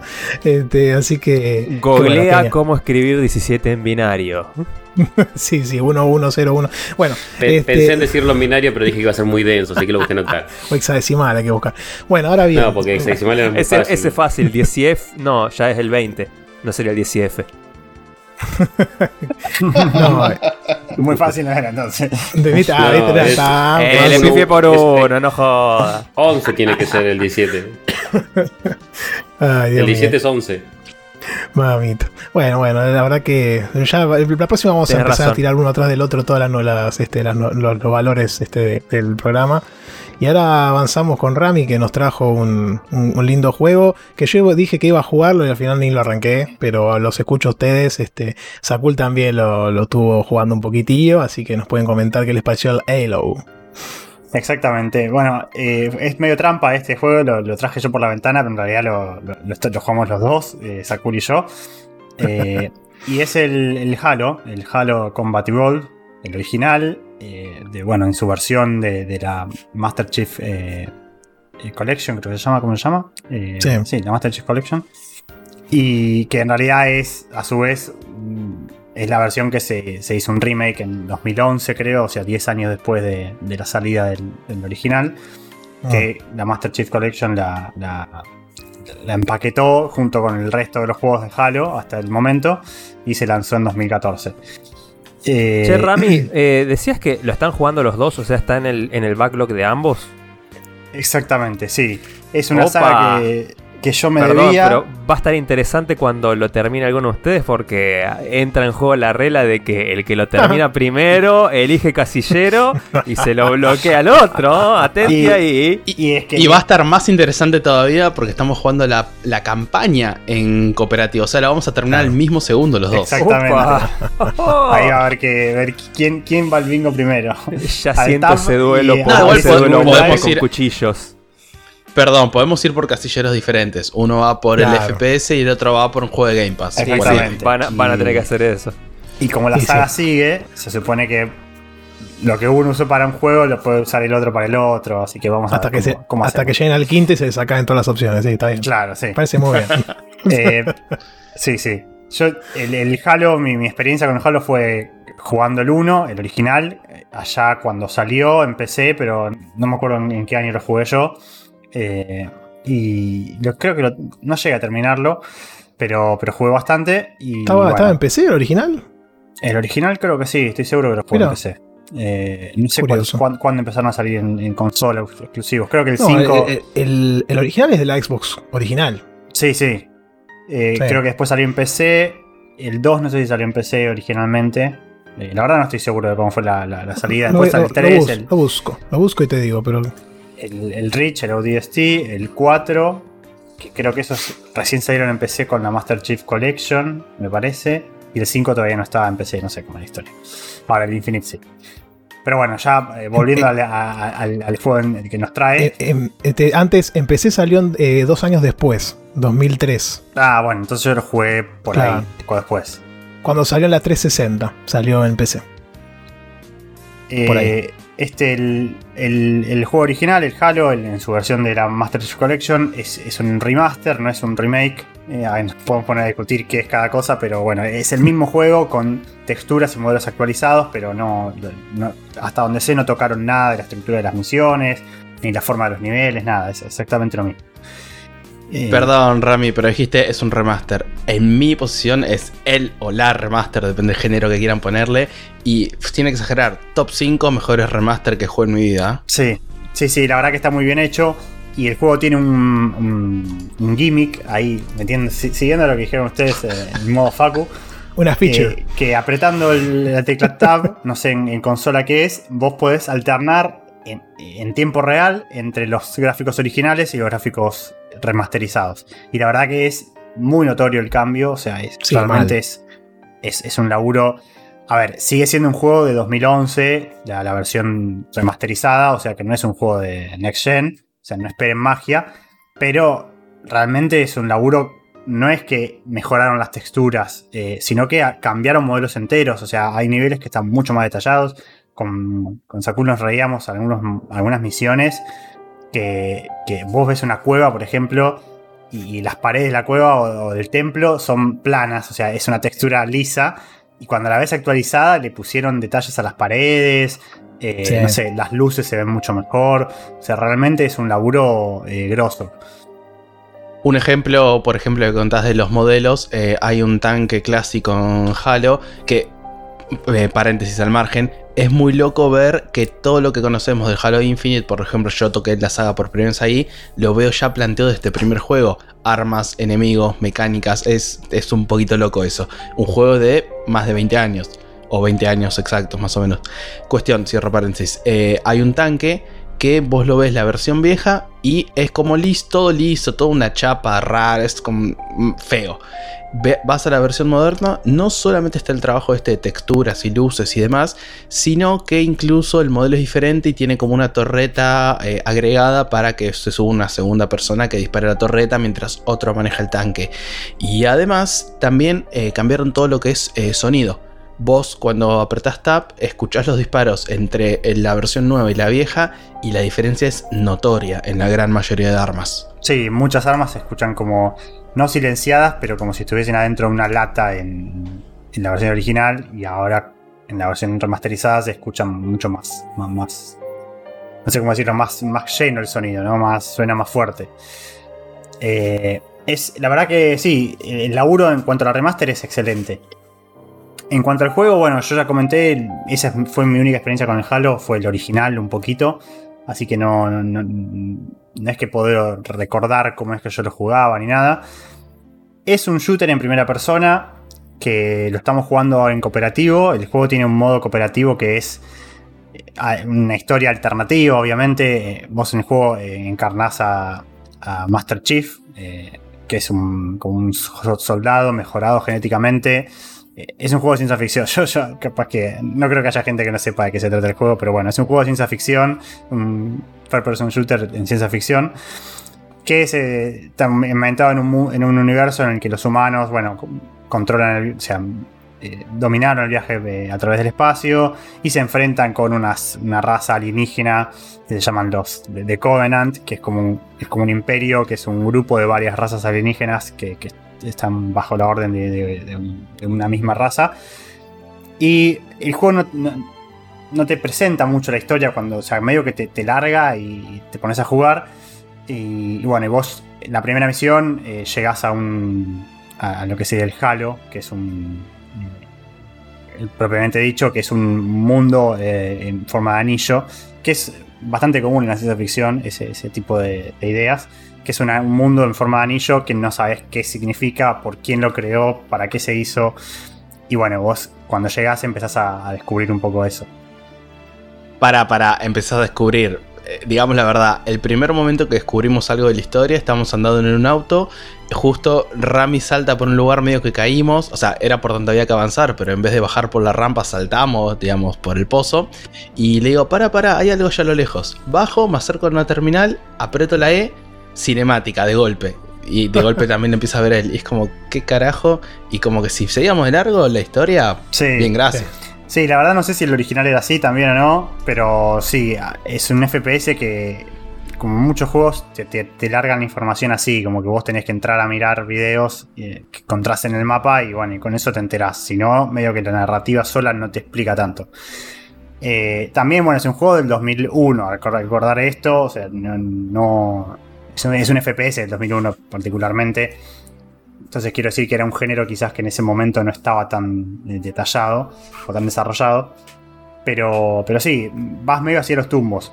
Cuando digo que es una historia alternativa, lo digo porque el juego original es para un jugador. Esta campaña eh, cooperativa creo que se agregó con el remaster, si mal no recuerdo. Eh, y no estoy seguro igual. Y nada, es, te agregan un jugador que es igual que el jugador 1, pero Claro. Eso... Master Chief, can- Master Chief y el primo. Claro, Eh, canónica- Acá eh, o sea, era Master Chief y Boba Fett. Claro, sí, sí. El Mandalorian.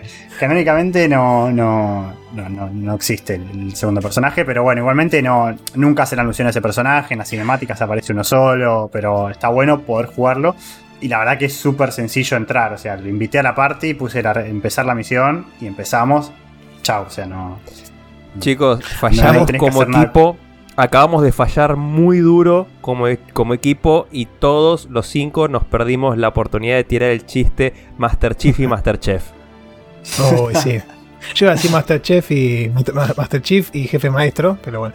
Este, la- lo que vos comentabas del, del tipo de juego y el shooter en esa época, que veníamos de la época de 64 bits, donde era un esquema de controles completamente diferente. Igual tenías el Doom también, que, que también era distinto.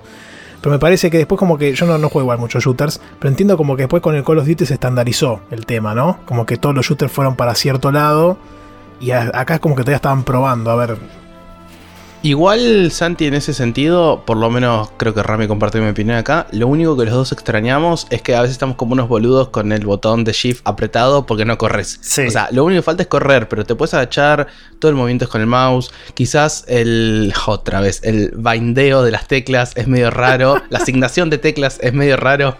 donde pones eh, la. disparar la granada o el ataque melee. Pero fuera esos pequeños detallitos, eh, no lo sentí mal. Ojo, estamos jugando un remaster, quizás hubo un cambio entre el original y este. claro. Pero excepto eso de correr, que a veces se siente que hace falta, yo Sí. por lo menos no le sentí ninguna otra cosa que digas. O sea, sí, tiene detalles de época que quizás no es muy preciso el shooting y demás, pero no Sí. sé, Rami, vos si coincidís con esto. Sí, sí, me parece bien. O sea, es difícil juzgarlo considerando lo- los años que tiene y bueno, que hay que ponerse un poco en los pies en, en esa época para juzgar un juego así. Porque Sí, claro. Aprovechando lo que decís, eh, recién googleé más o menos para saber qué juegos habían salido en el 2001, porque yo obviamente no jugué el Halo, como para tener una idea de qué época era. Y dentro de los que puedo nombrar está el Half-Life Blue Shift, que era la, la segunda parte, la, como la expansión del Half-Life. Y salió el Sirius Jam de First Encounter, que creo que es el primero. Y por acá había otro. Ah, el Return to Castle of Wolfenstein, que es la segunda parte de. O sea, no sé si es la segunda parte o el remaster de Wolfenstein, el original. No, Así es una, es una entrega, una entrega aparte. Otra parte, ¿no? Sí, bueno, que fueron más o menos como para que tengan en, contexto de qué año estamos hablando. Ese creo que fue uno de los últimos eh, shooters que jugué también. Ambos, el Half-Life 1 y el, el Castle Wolfenstein, mm, los disfruté mucho. Junto al Fear son los tres shooters que jugué en, eh, en esos años no- y después abandoné el género por completo. ¿No jugaste el Half-Life 2? Bueno, no, pero también son como muy distintos los. los eh, creo que el Half-Life se, se fue más para una cosa más manejo de físicas adentro de los niveles, como que fue muy innovador en esas cosas principalmente, y el 2 también. Mientras que el Halo era más un combate más a los tiros, en el sentido de que no, no tenía mucho más que eso. Y sí es verdad que es el, el FPS creo que es un género principalmente uno de los que que más, no, no, no voy a decir que más avanzó, pero que más auge tuvo en cuanto a cantidad de jugadores y en cuanto a títulos de los últimos años. Y sí se notan algunas diferencias. Otra cosa, además de la que decía Sakul, es el tema de la mira. Eh, yo también me pasa mucho de apretar el botón derecho del, mouse para, para apuntar. O sea que, como en cualquier FPS, el arma se te pone en medio de la pantalla y apuntás mejor. Y en este juego no, no pasa eso. O sea, algunas armas lo tienen, el sniper, por ejemplo, obviamente lo tiene pero la pistola o el, el Battle Rifle, que es el, el- el rifle asalto típico de, de los Halo, que tiene el numerito con la munición arriba, ese no lo tiene. O sea, vos no, cuando apretás clic derecho no, no haces zoom, no haces nada. Es como Sí. que se, Por se eso te digo, así. para, para mí se estandarizó en algún momento, no sé si con Call of Duty o con Counter-Strike o no sé con cuál. No, bueno, el, momento el Counter tampoco lo tiene la- el apuntado. Creo que el Call of Duty eh, sí. Claro. no, sé, no sé cuál de los Call of Duty lo, lo incluyó. Eh, Y, te- Pero- y ¿sabes por qué te digo? Porque si yo ahora me pongo a jugar, de, de- yo también abandoné el género, no me, nunca me interesó demasiado. He jugado el GoldenEye, poner en su momento. Pero ponele, hace- eh, yo tengo el Doom. El Doom sí lo tengo, por ejemplo, en el, en el backlog, porque me gustó. Y, y lo agarro y lo juego ahora y más o menos me, me defiendo tranquilamente. Y te das cuenta que las mecánicas se mantienen en el tiempo. Porque yo haciendo que juego poco, igual me, me, me hallo bien jugándolo. No es que digo, che, qué raro esto. Sí, sí. eh, por eso, eh, al, al también ser tan sencillo el género, medio así a los tiros y a la- Sí. o sea, así, sin mucho que pensar, eh, se siente, sigue sintiendo bien. O sea, lo que decía Sakul, la sensibilidad del mouse no es que se nota rara, el apuntado está bien. Algunas con de las asignaciones de teclas, eh, me, me salvé de decir la, la palabra en inglés. Están, son raras, no me acuerdo cuál ahora. Creo que para cambiar las armas tenés que usar sí o sí los números y no, sé si la rueda no, no se puede Ah, usar. yo, yo siempre estoy acostumbrado a usar la rueda para cambiar de armas. Y, y bueno, tenés que usar sí o sí los números. Creo que el, el melee es con Q o con la E. También me lo confundo con el Halo Infinite, porque algo que con, con Sakul comentábamos es que lo que, bueno, lo que ya dijo él, claro, el Halo Infinite y todos los Halos se fueron nutriendo de las entregas anteriores y ahora es muy curioso ver en este juego que los sonidos de los escudos, por ejemplo, son, son iguales, el típico sonido del escudo que se carga es el mismo, eh, los sonidos de las armas. Y, y claro, yo pienso que estoy jugando al Halo Infinite y apreto los botones como en el Infinite y no, no, no, no, no son iguales. Eh, otra cosa que, que no sé si esto también lo trajo el Halo es el tema del escudo regenerativo, que vos en el, en el juego tenés una barra de vida y, una- y un escudo que se regenera. Entonces cuando te bajan el escudo te pones a cubierto y el escudo se llena. Me acuerdo que los primeros Call of Duty la vida se, se- se- no se regeneraba sola, o sea, se, se encontraba en, en- en botiquines. Creo que los, los Half-Life también es así. Eh, entonces, eh, creo que este juego, no sé si fue el primero que lo tuvo, pero me parece que lo popularizó bastante y hasta el día de hoy Halo sigue usando el mismo esquema. Eh, la verdad que este, está bueno, es, o sea, es un juego divertido. No sé cuántas, creo que hicimos cuatro, tres o cuatro misiones. Son 10 en total y las hicimos en las tres misiones jugando en cooperativo. Dos horas y moneditas más Sí, o en menos. dificultad normal fueron dos horas. Supongo que terminarlo completo nos va a llevar 7 u 8. Que bueno, yo ya comenté que estuve con el Total War y otro jueguito, pero la semana, en la semana lo pensamos terminar y cualquier algún comentario adicional de alguna misión en particular lo, lo podremos hacer. No sé qué te parecieron las misiones a vos, los niveles. El juego es un mundo medio semiabierto, no semiabierto, pero no es un pasillesco, no es tan pasillesco tampoco. Tiene algunas misiones que son un tanto abiertas. Y. Es un no juego sé. de cuando todavía no existía la división entre pasillo Claro. y open world, cuando los juegos eran juegos claro. y los mapas eran mapas a secas, punto. Un mapa, Sí. un mapa grande, digamos, un mapa amplio grande. Claro, pero por grande. ejemplo, no tiene mapa, para- justamente no tiene mapa para, para ver dónde estás parado. Con Sakura un par de veces no- medio que nos perdimos y tenés que esperar a que Cortana, que es la, la asistente personal que tenés básicamente, te, te hable y te diga, los tenés que ir acá y te pone una flechita roja en, en la pantalla, porque si no, no tenés forma de, de encontrar marcador de objetivo ni nada, eh, que eso nos, nos reíamos. Y, y no, no- lo jugamos en dificultad normal, no me pareció difícil. eh, los enemigos, por ahora, no, no son nada. Son, bueno, de nuevo, son iguales a los de Halo Infinite, pero digo, no. No sé si tienen alguna dificultad en particular, o sea, bastante sencillo, es medio ir a los tiros. No, no estoy seguro de cómo se maneja el, el multiplayer en cuanto a la dificultad. Si, si al jugar con otro jugador te, te- te agrega más enemigos o cambia algo. Capaz que está siendo muy fácil por eso, justamente, porque somos los dos. No escala. Es que justa- justamente lo único que notamos nosotros es que, por ejemplo, hay misiones de rescate donde te vienen olas y olas de enemigos. Y por un momento, creo que en el único momento que perdimos es cuando entrábamos a una sala que había, pero no los conté, pero habría fácil 10 enemigos disparando al mismo tiempo. Y no sabemos si eso, el juego era así o nos está poniendo el doble de enemigos porque somos dos personas jugando. Pero, o sea, la dificultad es normal, tirando fácil. Y lo único llamativo es la cantidad de bichos que Sí. salen a perseguirnos. Sí, sí, tiene muchos segmentos así, segmentos de los típicos shooters que, que te dice, llegas a un punto y te dicen, uh, bueno, sobreviví. Y empiezan a aparecer oleadas. No, no te aparece un, con- un contador que dice oleada 1, digo, pero es muy bastante común eso que en muchos juegos, que, que llegas a un punto y aparecen varios enemigos, tenés que matar, avanzas un poco. Eh, el tema de las muertes es, si si se mueren, bueno, tiene un... O sea, si uno se muere y el otro sigue vivo, cuando te- te- el otro termina de matar a todos los enemigos que quedan en, en la cercanía, el, el jugador que murió revive automáticamente. Y si los dos se O si mueren, te alejas lo suficiente para Sí. estar fuera de peligro. también. Y si los dos mueren, eh, re- nada, carga automáticamente un checkpoint. Carga muy rápido, está bien que bueno, es un juego viejo, tenemos computadoras los dos bastante modernas, pero es, es muy loco lo, rápido que estás jugando de nuevo una vez que te morís. Pero, pero en general sí, no, la verdad que no, no nos pareció complicado. Sé que hay algunos niveles que son medio tediosos, hay uno que, que ya lo escuché hablar a, a, a Gus. P- Perdón, perdón, Rami, te corto ahí un segundito para decir el tema del respawn. Para que se den una idea, y es muy loco en un FPS ver esto, es un respawn tan rápido al nivel de, por ejemplo, eh, ay, me sale Sackboy, no, eh, Midboy. O sea, vieron el Midboy que renaces así. Mm, Bueno, lo mismo por el está celeste. pasando. Es muy loco que sea instantáneo en un FPS. Es muy loco, sí. Eh, por eso Es tan bastante- rápido. Es tan rápido que te ves morir a vos mismo, digamos, ¿no? Básicamente. Es que bueno, un poco tiene eso el, el juego cuando al, al tener esto, no sé si en, en el single player es igual, pero cuando pasa esto de son dos jugadores, el, el jugador que muere, eh, después cuando revive puede ir al, al cuerpo que dejó y levantar las armas y las cosas que dejaste, eh, que es muy, es muy gracioso. Por eso no sé si, en el single- si cuando jugando de a uno pasa lo mismo o el nivel como que se resetea, pero jugando de a dos eh, se mantiene así.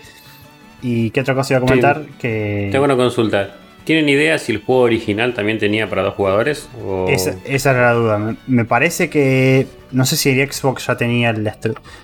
Bueno, capaz en. No en sé si el original compartida. de Xbox, pero tengo entendido que desde 360 los Halo o Halo, como quieran llamarlo, tienen eh, un fuerte, están muy fuertemente eh, apalancados, por no decir otra palabra, en el multiplayer.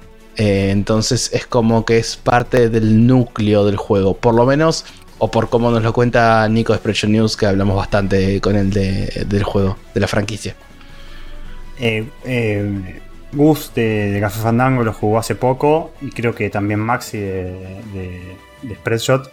Y los dos comentaron que sí, que tiene algunas cosas de dificultad. O algunas misiones son un poco tediosas. Por lo. También por esto que, que dicen de que tenés que matar muchos enemigos uno atrás del otro. Y, y después, bueno, en cuanto. Ah, hay otro tema. Lo que, otra, otra cosa que comentaron ellos, que yo todavía no lo experimenté, es que a veces ellos decían que cambiaban a, los gráficos viejos para distinguir mejor los detalles, porque dicen que con los gráficos nuevos eh, se, se confunde mucho.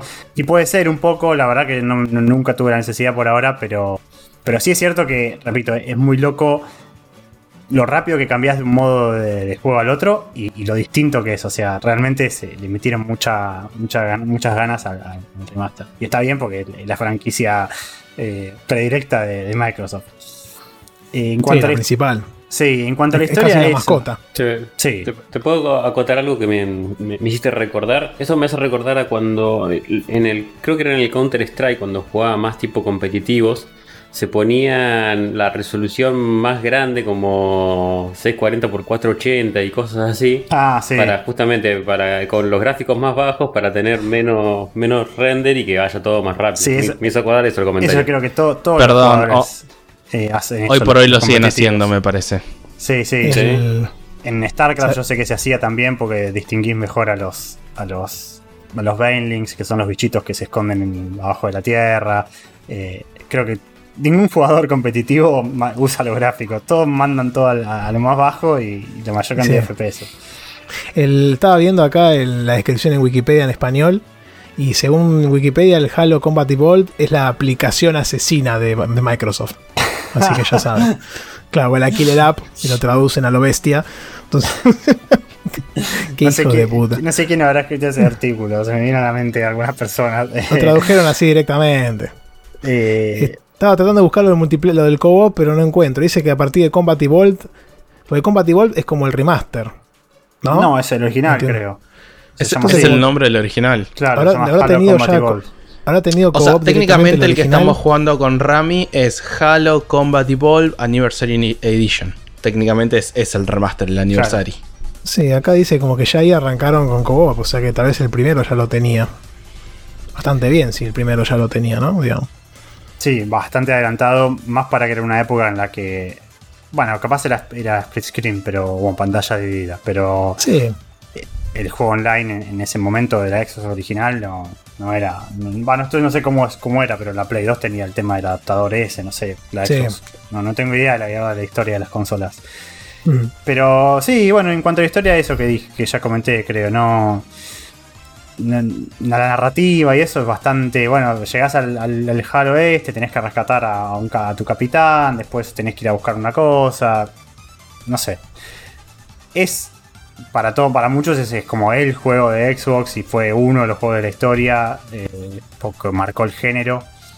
No sé, cuando terminemos capaz le damos más impresiones. A mí por ahora me viene gustando, pero quizás me tendría que haber parado en el momento en que salió y, y tenerlo más claro en ese sentido. Eh, Sí, yo si tuviera que hacerle dos críticas. Una es medio injusta porque es perspectiva de alguien que lo ve como 2022. Es que hay eh, parte del UX, la experiencia de usuario, que no están tan del todo bien, como por ejemplo esto de que no te pone un marcador donde ir. Mismo el diseño de los niveles es a veces. O cuando estás en el mundo abierto, das vuelta en círculo porque no sabes dónde tenés que ir. Y si te hacen un pasillo, eh, si estás adentro de un lugar cerrado, es como unos pasillos laberínticos que también te perdés un poco tiene cierto encanto perderse, porque bueno, si estás en el espacio y todo tiene cierto encanto, pero hay momentos que decís, che, esto podría estar mejor diseñado, que para mí por tema de época está muy bien igual, es injusto esta crítica, totalmente lo, acepto, no es, no es justa. Pero eh, lo otro, que sí para mí es un pifie, que no sé si será del original, del Anniversary Edition o qué, cuando estamos jugando y si entra una cinemática, yo por ejemplo, sin, sin querer aprieto el espacio para saltar, porque vengo saltando, vengo tú, tú, tú, eh, Rami activa la cinemática, sin querer le di a la tecla, se saltea automáticamente. Me, no, nos saltea toda la cinemática. a los dos, Y sí. la poca historia que. A los dos. Y la poca historia que nos da, la perdemos y no podemos volver atrás, excepto reiniciando el save. Pero no vamos a hacer eso. Sí, tiene esas cosas medio raras. La- lo que decía él también de la experiencia de usuario, los mensajes, cuando vos agarras un arma y, y te dice, por ejemplo, agarraste tantas balas del arma, te aparecen arriba a la izquierda en una letra muy clarita.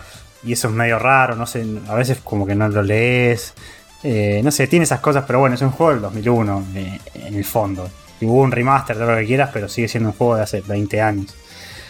Uno le da, le perdona esas cosas. Y más que es un juego en 3D que cuesta un poco más. Eh, capaz que, bueno, un juego como el Chrono Trigger que comentaron ustedes, era un juego de otra época, pero a la- o sea, uno creo que eso... eh, Guarda con lo que va a decir. no, eh. no, lo que quiero decir es que hay juegos que, de, que o sea, que envejecieron mejor, claro, que los, los primeros juegos en, los juegos en 3D de las de, de las primeras épocas Sí. o de, esas, de, esas, de esos años creo que envejecieron peor porque uno los, los compara mucho más directamente con lo, lo moderno y, y quedan mucho Sí. peor parados. Mientras que un juego de Play 1, eh, uno sabe que es de Play 1 y, y le tiene más compasión en cierto sentido. Pero. El otro, el otro día dije eso de Locaine of Time, salieron todos a bardearlo, hijos de puta. Boludo. Este, dije, no, sí, Locaine of Time está medio duranga, qué sé yo, salieron todos, ah, qué juego de mierda, man, está bien. Sí, sí, sí. Che, Santi, y vos que lo defendés a Locarina, ¿qué tal de Locarina en la Switch Online? No, deja, no contestes, no hace falta. Che, igual nada, eh, se juega bien, igual seamos sinceros, Rami, si lo tuviéramos que ver todo el tiempo como es la versión vieja que a veces saltavíamos, no estaríamos tan contentos como estamos ahora. no, o sea, no, desde se ya. sentiría quizás igual el gameplay o el gameplay, como quieran decirle, pero a ver, la parte visual nos chocaría aún bastante más porque esa sí envejeció muy mal. Sí, sí, sí. Sí, desde ya. Sí, sí, sí. Eh, eh, obviamente lo estamos jugando con los gráficos modernos porque. Nada, somos jugadores eh, exigentes. No, no, no por eso, pero porque sí, no tiene sentido jugarlo con los gráficos originales. Pero está bueno el cambio, se nota que, que le pusieron mucho laburo y o sea, obviamente es, una Ah. saga que creo que se lo merece. Si está bien hecho, está bueno hacerlo con los gráficos nuevos. Yo me acuerdo que Nico creo que dijo en el programa que tenía unos temas a veces con la física, y no sé qué. Pero él viste que es un poco más técnico y se fija más en el detalle. Yo creo que. Ah, yo sí, lo, poco, lo poco que lo jugué me gustó el, el- el- el modo moderno. Así Eh, que. Sí, creo que él decía que sí, creo que las físicas, que los modelos no, no eran del todo. No estaban del todo bien con la física. Me parece que para un salto creo que él, él tenía que hacer Sí. y no llegaba. Y era porque el modelo viejo era más corto, no me acuerdo Claro. la historia. Pero ahora que lo decís, me acuerdo. Sí, sí. Quería Ah, terminar y si de. lo van a jugar, Sí. perdón, Santi, si lo van a jugar multiplayer, eh, aparte de esto de no apretar el salto cuando el otro está viendo cinemática, no le peguen al otro porque si hay ah, friendly sí, hay fire. Friendly Fire, sí, sí. Capaz se puede desactivar, pero, pero hay Friendly Fire, sí, sí. Eh, Qué lindo. Bueno, lo estamos jugando vía Game Pass. Está toda la colección. La, la Master Chief Collection está en Steam si alguien la quiere comprar. Si no, en Game Pass está, tanto para consola como para PC, así que se puede jugar así. Estamos jugando online sin problemas con, Sí. con Sakul. Y bueno, y a futuro, mi idea, bueno, nuestra idea es continuar con la saga y, y seguir así en multiplayer y sumar al que quizás a Nico para, para los juegos que tienen más de dos jugadores. Quería cerrar porque lo comentamos antes que el juego original sí tenía campaña co-op local. Porque como el, ju- el juego salió antes de que estuviera Xbox Live, así que no tenía online oficial de, Microsoft. Eh, pero la versión que salió en PC no tenía co-op. Y, después cuando salió la versión de 2011, que, que es la, la- la Anniversary, la que está en esta colección, ahí le agregaron el cooperativo en línea también, que es el que están jugando ustedes, ¿no? Así que, que muy interesante ese dato. Y, y bueno, bien. Sí, la verdad que sí, bastante conforme. Así que bueno, vamos a ver cómo siguen después las, las aventuras y desventuras del, del jefe maestro.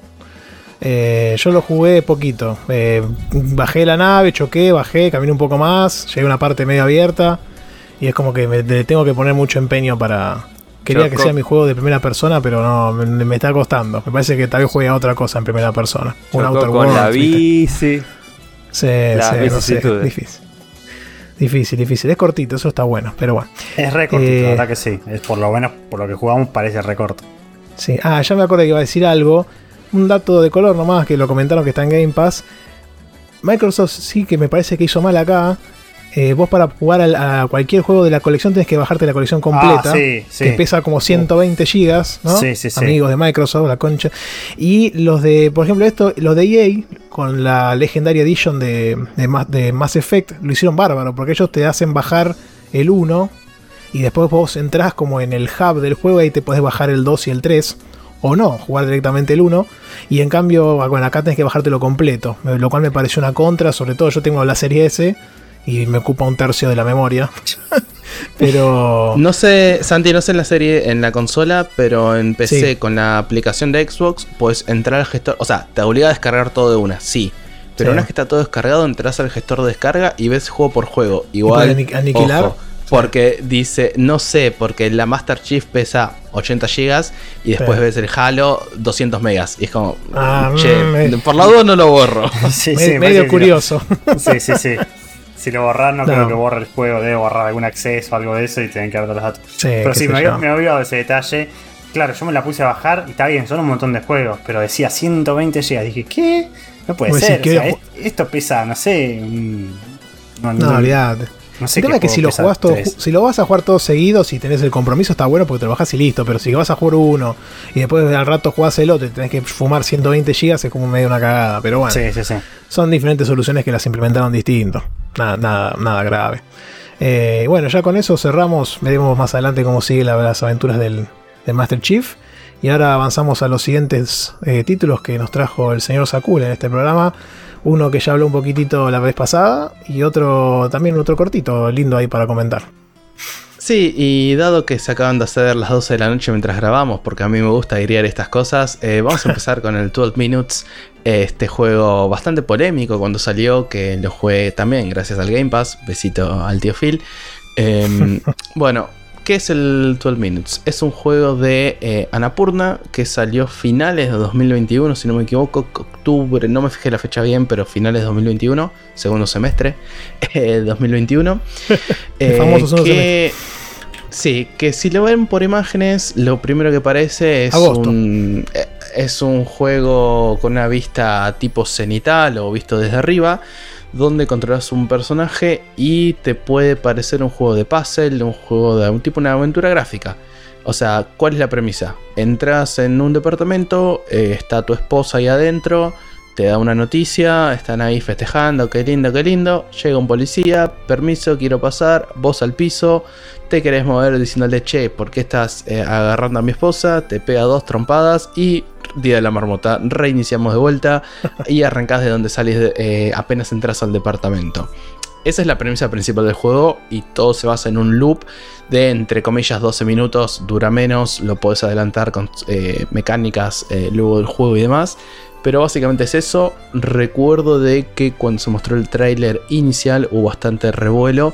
No solamente por lo innovador del juego, sino porque tenía nombres grandes detrás. O sea, primero Annapurna tiene juegos muy conocidos, es medio de nicho, pero los juegos que las personas que lo jugaron eh, en general gustan. Y además tenía a... eh, ay, no me sale ahora los nombres. Eh, el único que me sale es William Defoe, que presta voz a un personaje. La otra es la que hace rey de Star Wars. James James McAvoy. Que es eh, bueno, el de Split o el Profesor X en las películas de X-Men. Eh, y Daisy Ridley, Daisy- creo que es la que hace de sí. Rey en Star Wars, que es la que presta la voz de la esposa. Vos sos eh, el Profesor X joven, eh, es, es tu protagonista. Igual, nada, la actuación de voz muy bien. William Defoe no aparece tanto como me gustaría. Acá banco mucho personalmente a William Defoe. Cuando aparece está perfecto, pero no aparece mucho. Y el juego no puedo hablar mucho porque básicamente si les explico qué hice va a ser un spoiler porque es una aventura gráfica, en, algún, punto es una aventura gráfica, pero les puedo decir mis impresiones. Eh, el juego, em, si bien no me trabé demasiado, sinceramente lo pasé de una o dos sentadas, creo que no me duró más de 3-4 horitas. Una queja que escuché mucho el día de salida y que la verdad valido totalmente porque pasa es que no maneja del todo bien el tema del loop. Por ejemplo, una vez que ponele te golpeó, te mató el policía el primer día, volviste al loop, le querés avisar a tu esposa. Y te dice, no, no te creo, estás loco, dame una prueba. Tenés distintas formas de probarle del loop, ya sea contándole algo que vos no debes saber, o adelantando lo que ella estaba por decir, o un acto, algo que iba a pasar. No sé, doy un ejemplo random, no del juego. Eh, justo ya estaba por sonar el teléfono, decís, mira, va a sonar el teléfono y es tu mamá pidiéndonos azúcar. No sé, cualquier cosa. Entonces con eso la puedes ir convenciendo. El tema que después, si por ejemplo, el paso uno es convencer, eh, convencerla, y eso deriva en tres caminos distintos. Uno que dura tres pasos, otro de cinco y otro de siete. Siempre para hacer cada camino vas a tener que hacer las mismas acciones una y otra vez. O sea, le vas a tener que explicar todo. En lo cual, eh, si jugás varias veces seguidas rápido y no puedes seguir desbloqueando cosas nuevas porque te trabas, porque no te da el tiempo, porque los minutos pasan reales. No es que el juego pones pausa. El único momento que el juego se pausa es bueno, si apretas pausa o si cuando estás agarrando un ítem. Pero, digamos, estás dando vuelta por el departamento, buscando cosas, viendo, bueno, che, me agacho y veo una rejilla de, de ventilación, a ver si hay algo ahí adentro. Mientras haces esas acciones, el tiempo pasa. Y cuando llega una hora determinada, que cada vez que apretas escape o pausa, eh, ves un reloj avanzando en los primeros 10-12 minutos del juego. Cuando llega el momento que llega el policía, llega el policía, no hay vuelta atrás. Y si vos no abrís la puerta, lo va a hacer tu esposa. Y si tu esposa no puede, el chabón la va a tirar. Entonces va a llegar un momento que el juego te va a lupear y vas a volver al momento cero. Hay ciertos momentos, ciertos eh, puntos del juego que vas a desbloquear información o conseguir ítems que ya sabes dónde están, entonces puedes hacer un poco más rápido las cosas, pero hay cadenas largas de acciones que siempre las primeras 3-4 acciones las vas a repetir. Y eso suele ser un poco tedioso. Y personalmente, para poder sacarme el juego rápido encima, en un momento estaba, estaba trabado y como sabía esta frustración que tuvo muchas personas, dije, nada, listo, la mierda. Método Santi, busqué muy despacio, tipo pista, no, no busqué ni siquiera un wall truck. Puse tal momento, 12 minutes, pista. Y más o menos me decía, tipo, che, volvé a mirar tal ítem. Claro. Y encima, lo choto, no es que tenías que volver a ver tal ítem, sino que tenías que agarrar un ítem, verlo, y el chabón tiraba dos frases. Tenías que esperar que termine la segunda frase para que eso te habilite todo el resto de las acciones fuera del loop. Lo cual para mí está. Es una paja, está muy mal manejado. Si no esperabas que el chabón te diga, es más, en la pista te, después me vi una guía además del juego y en la guía lo di, o sea, una vez que lo terminé vi la guía y la guía te aclara, esperar a que el chabón termine tal frase. Si no, puede ser que no se te desbloqueen las siguientes acciones. Y es como, en esas cosas se le siente mucho lo indie. sí, es muy, específico, ¿no? Como que muy. Y además te hace estirar algo medio al pedo. Eh, yo pensé. sí. sí. pensé que cuando escuché las críticas y también lo comentaron mucho en el grupo Checkpointers y qué sé yo, yo pensé que tal vez estaba pensado más como para tomárselo más tranquilo. Viste, mucha gente lo jugó muy intensamente ese mes que salió y entonces tal vez te aburrías por el hecho de estar jugando siempre lo mismo y como que tal vez era un juego que necesitaba ser más espaciado, pero por lo que decís veo que no, que también tenía ciertos problemas de diseño, ¿no? Es que sí, tiene esas cosas que se le nota. No, en realidad está mal dicho, se nota la indie, porque hay indies pulidos del carajo que lo hace una sola persona y van como piña. Se nota que quizás no le dieron el amor o lo apuraron por alguna razón. O se le fue todo el eh, presupuesto en voces. También. William o se le fue el presupuesto en William Defoe. Es verdad. Por eso aparece poco. Debe ser el más caro de los tres. Aparece muy poco. Sí, sí, em, a ver, para mí es una gran idea que si era una miniserie podría haber sido implementada mucho mejor. Eh, tiene múltiples finales. Eh, digamos, hay un final canónico, eh, tengo entendido. Pero ¿qué pasa? El juego tiene para el que vio alguna vez la película El efecto mariposa, tiene cosas que vas cambiando como estás en un loop. Según lo que haces, vas a cambiar la línea temporal a la que terminas llegando con el policía entrando a la casa, ¿no? Entonces, según lo que haces, en un momento, eh, digamos, cada vez que se reinicia el loop, volvés a ver una imagen de un reloj que vuelve a las 12 en punto. A las, todas las, en realidad son las 12, el minutero vuelve al minuto cero, ¿no? Y el reloj tiene como tres anillas. O sea, tiene tres anillos. Que a medida que vas desbloqueando los finales, que yo entendí por cómo el juego te lo explica, que son los buenos, los anillos como que se van rotando y se forma una imagen sobre el 12. Entonces, la forma de, bueno, o sea, que el final completo del juego es rotando los tres anillos, o sea, haciendo loop hasta que saques tres finales distintos. Eh, y bueno, ahí sería el final completo. La historia está buena, hay plot twists que a mí me gustan, que pueden ser controversiales para algunos. Algunos pueden decir, che, esto no está bueno, no me está gustando esta historia, no quiero ser esta persona, no quiero ser esto. Para mí, viéndolo afuera y tomándolo como si estás viendo una miniserie, me gusta la idea, me gustan los plot twists, eh, no son predecibles, para mí por lo menos no lo fueron en ningún momento. El problema es que, les acabo de contar, que para el final bueno tenés que girar tres anillos. Yo lo único que usé de guía, o sea, la única pista que busqué fue esto, lo del ítem que les contaba, que es la segunda frase, bla, bla, bla. Después seguí adelante, pues fue el único momento que me trabé y como les conté, lo, jugué lo gané en 4 horas. Cuando acomodo los primeros dos anillos, me queda un solo final y tardé un poquito ahí en buscarlo, tipo, bueno, voy para acá, hablo con este personaje, hago esto, hago lo otro. Y en un momento un personaje eh, te dice, che, mirá, eh, o sea, esto es en un discurso que te está dando, te dice, puedo hacer esto por vos, esto, acción, fíjate que no tiene vuelta atrás, esto es la última oportunidad, cosas típicas de un juego que te das cuenta que es el final, que eh, si no lo pausas, el personaje, el protagonista, eh, digamos, perdes el save. Básicamente perdes el save y vuelves al minuto cero.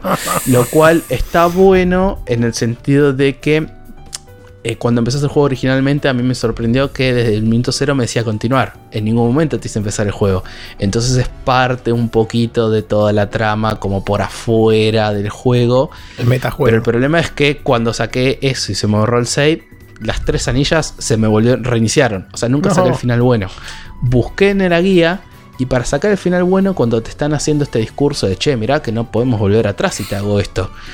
Tenías que apretar escape y ver que el reloj se ponga a las 12 en punto, el 12 minutes, se ponga a las 12 en punto y no sé qué. Y ahí como se acomodan las anillas, volvés para atrás y el juego no te deja ni volver ni nada. Tipo, tenés que borrar el juego si querés de cero. Es como que terminó ahí, cierro completo. Tipo, cerrás el libro. Ah, Lo cual yo saludo- hice la misma cara que acaba de hacer Porco recién porque es imposible que lo sepa.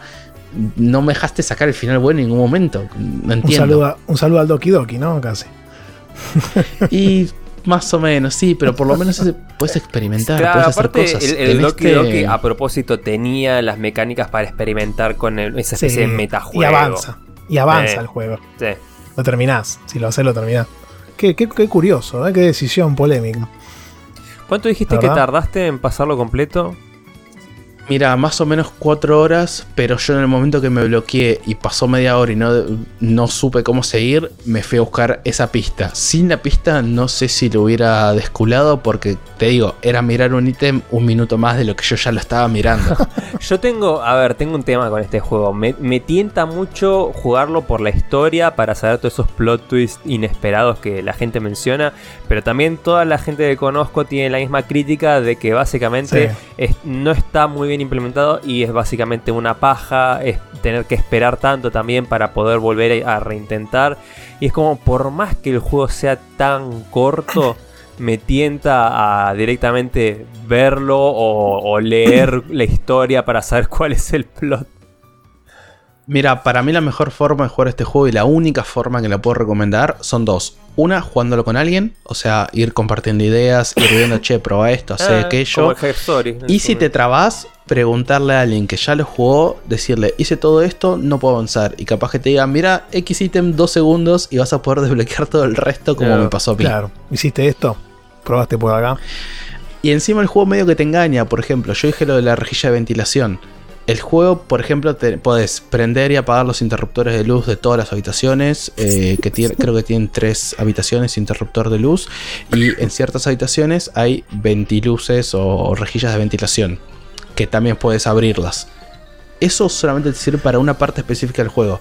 Pues en un momento yo empecé a, bueno, capaz que tengo que apagar la luz y ver la rejilla, capaz que sale algo iluminado, hay un secreto. No, o sea, tenés la mecánica, pero no te sirve si no lo haces en el momento, en Claro. el loop y en la habitación correcta. No. Porque si no es una mecánica que te la enseña, pero no sirve.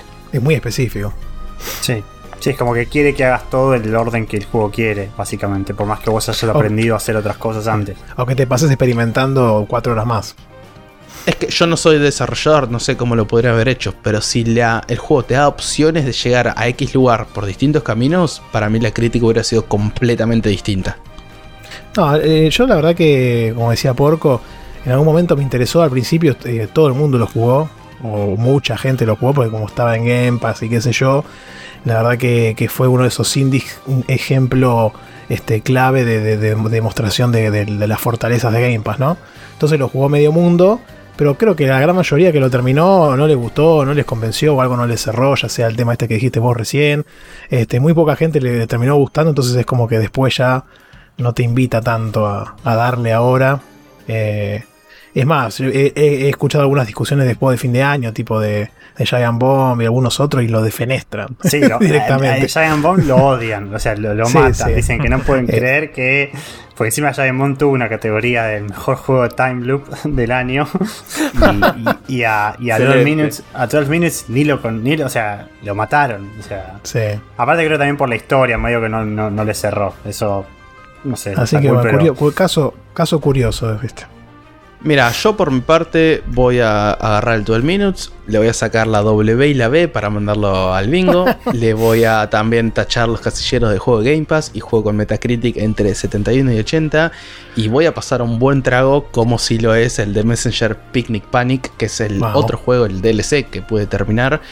Eh, la verdad, no puedo agregar mucho más de lo que ya hablé porque el juego no, no, no se explaya, no agrega nada más del original, lo cual está bueno. Es un DLC bastante cortito, creo que también 3-4 horitas lo habré jugado, no, no recuerdo exacto la duración, pero fue cortito. No agrega mecánicas, mm, sí agrega un poquito de lore e historia, lo cual está bueno, eh, pero mantiene todo lo del original muy bien. O sea, el humor está, las plataformas están, el, bueno, el salto entre 8 y 16 bits sigue estando. Eh, Santi, jugalo, te va a encantar. Eh, La verdad, nada, eh, súper recomendable. Si les gustó el de Messenger, el juego es más de lo mismo. No, no agrega nada, pero tampoco es que te resta, tampoco es que es algo muy largo, como que decís, uh, qué paja hacer esto. Es más, el juego te agrega dificultad. Porque, ¿qué pasa? Una vez que terminas el DLC, y si haces como yo, que juegas el New Game Plus para también matar el casillero de, de New Game Plus en el bingo, em, cuando juntas un coleccionable del DLC, te aparece una máscara voodoo en la tienda que puedes hacer lo que él dice el trato. ¿Qué es el trato? Te da, creo que el triple o cinco veces más de vida y de fuerza, a cambio que te sacan al Kerbal, creo que habíamos dicho que se llama en inglés. Quarbel. O sea, morís. Quarbel. O sea, morís y es game Y over morís. si usas el trato. lo, lo cual es agregarle dificultad. Ah, pero solamente puedes hacer el trato si estás en New Game Plus. En partidas originales no te deja, lo cual también tiene sentido para, para bueno. Eh, pero bueno, eso es también. Eh, terminé el DLC. O sea, nada, el DLC del Picnic Panic. Me voy a llevar, creo que la P y la C o la P y no sé qué otra letra. Y voy a tachar el casillero de DLC jugado de un juego que ya venciste. Eh, De un pero juego me que puse a ya pasar el Messenger de vuelta. no de un juego que haya pasado la fecha de vencimiento. Que no haya, que no haya caducado, claro. Que, Claro. no esté, que no esté, Sí, no sí. esté feito. Eh, No pero bueno, me puse, a me puse a pasar de vuelta el de Messenger porque quería hacer el casillero New Game Plus. Eh, Lo único que no hice fue conseguir las notas musicales y entrar en la caja, pero llegué hasta el Rey Demonio y lo vencí, así que yo por mi parte lo voy a dar como finalizado el juego. No sé si ustedes están de acuerdo o quieren Mm. hacer un upgrade shot. Mm, Hay que juntar todo, me parece. ¿Eh? Sí, 100%. Che, en el, Aparte, en el- ¿cuánto, decía- más tenés? ¿Cuánto más te falta? Decía completa- completar un New Game Plus, no completar al 100%. Que es más, yo conté las veces como, o sea, viene Repower, cuando empieza el New Game Plus, la única contra que tenés es que le tenés que pagar los, far- los fa- fragmentos a Quarbel antes de morir. O sea, te, cobro, te come 50 antes de morir, si no tenés es Game Over. El resto del juego eh, aumenta en un punto la fuerza y la vida de los enemigos. Eso te lo hice también al principio del juego. Pero empezás con todos los ítems, empezás con todo el conocimiento ya del juego. Claro. Si lo jugaste como yo seguido, también tenés toda la memoria muscular. Y la verdad, yo conté, eh, o sea, pasé de eh, casi 14 horas del juego original que tardé en terminarlo a hasta donde llegué, que bueno, me falta la caja de música y eso, que en una horita lo haría. Tardé 3 horas y 45 minutos, Ahora, casi pero 4 horas. Estoy un, poco, Va. per- estoy un poco perdido. ¿Cuáles son las notas musicales que decís que te faltaron? O sea, el juego en realidad para terminar la maldición, no quiero entrar mucho en spoiler, tenés que buscar por el mapa cuando se vuelve la parte de Metroidvania unas notas musicales. Claro. Una vez que las conseguís, entras en la caja de música y tenés el verdadero boss final. ¿Se podía pasar sin conseguir las notas musicales? No, no, no, no, me falta eso. O sea, el juego podés decir, bueno, maté al rey demonio, listo, lo, lo- lo gané. El verdadero, verdadero final canon es cuando haces las notas musicales. Pero, entonces, cuando matabas al rey demonio, ¿tenías créditos o algo así? No, cuando matas al rey demonio, para llegar al rey demonio tenés que buscar los fobitos. O sea, los cuatro fobitos te habilitan el rey demonio, las notas musicales te habilitan la caja de música. Mmm, pero entonces... ¿Y sin, la- sin la caja de música pudiste desbloquear el New Game Plus? No, no, no. En el juego original lo pasé al 100%. Ah. O sea, en New Game Plus llegué hasta el Rey Demonio. Ah, está bien, perdón. El original sí lo hiciste al 100%, no te faltó nada. 100% Listo. con todo. Listo, Exactamente. listo, Y con el DLC yo- incluido. Yo teniendo en cuenta que todavía no me asignaste juego, voy a decir que me parece bien que, que lo hayas pasado así con. Muchas gracias, me, me gusta tener la resistencia de mi lado. Eh, bueno, y conté las muertes también, porque dije, bueno, ya estoy jugando en New Game Plus y estoy repicante, voy a contar las muertes y anotarlas. O sea, la los oyentes no lo van a poder ver, pero tengo un blog de notas donde anoté la cantidad de veces que me morí y cómo. Eh, no voy a entrar en detalle, pero me morí 28 veces. eh, dos o tres veces fue porque me engolosiné con los bosses, tipo, la tengo re clara, ya lo jugué esto. Pum, pum, pum, golpe, golpe, y me bajan porque, bueno, me engolosiné, sinceramente. Pero esas fueron, de las 28, habrán sido con mucho 8 veces. El resto de las 20 me morí siempre plataformeando, buscando algo, tirando mal la soga, un salto que salió mal, eh, o me caía al vacío. La verdad, una vez que pasas el juego original, morirte en el New Game Plus, vas a morir más por plataformeo que por la dificultad del juego en sí, lo cual no aumenta mucho. O sea, si pasas de vuelta otro New Game Plus, lo que va a pasar es que el Quarble en vez de 50 te va a pedir 100 y los enemigos en vez de subir un punto de vida y de coso van a subir creo que 2 o 3 y así puedes seguir haciendo New Game Plus lo que quieras, según la wikia, los mismos desarrolladores llegaron hasta New Game Plus 7. No pasaron, nadie pasó de New Game Plus 7 por lo jodido que se vuelve, en teoría. Así que por mi parte, eh, nada, voy a, como les dije, el de Messenger se fue al 100%, se fue al New Game Plus y el Picnic Panic se fue como DLC de un juego ya vencido. Eh, mientras que, bueno, eso me deja un total de 5 estampitas en mi bingo y 6 letritas, porque el Picnic Panic, el DLC, puede contar como letritas. De vuelta, súper recomendado. Eh, mucho más de lo que ya dije en el programa anterior. No puedo hablar del, del- del de Messenger porque no puedo hablar más bien de lo que ya hice antes. Pero si no lo jugaron, jueguenlo, la verdad. Y nada, eh, para el próximo programa, Cabo, te voy a traer un par de indies. Vos que querés jugar indies. Pero bueno, ah, y una nota al margen, hablando de, de Cabo. Yo, personalmente, eh, los objetivos personales que un poquito hablé del programa pasado, que bueno, debería seguir, haber, se- seguir habiendo jugado Bloodborne. Estoy ahí en la. eh, avanzando, maté el segundo boss y demás. Pero bueno, yo lo voy a tomar como ya completo, porque cuando salga el próximo programa ya vamos a estar en épocas del Den Ring, así que no sé si voy a seguir jugando al Bloodborne, pero bueno, lo jugué antes de la salida. Y también estoy cumpliendo mi objetivo personal de jugar con cada uno de ustedes. Con Rami ya estoy jugando al Halo, así que a ustedes tres piensen cositas que podamos jugar en paralelo. Bueno, Qué miedo, ¿eh? Este, sí, o sea, el Bloodborne se completa automáticamente cuando sale el Elden Ring, ¿no? Es que tengo miedo que una vez que agarre el Elden Ring me parezca muy duro el juego, porque tiene, tiene fallos clásicos de los Souls, pero bueno, no voy a entrar en detalle ahora.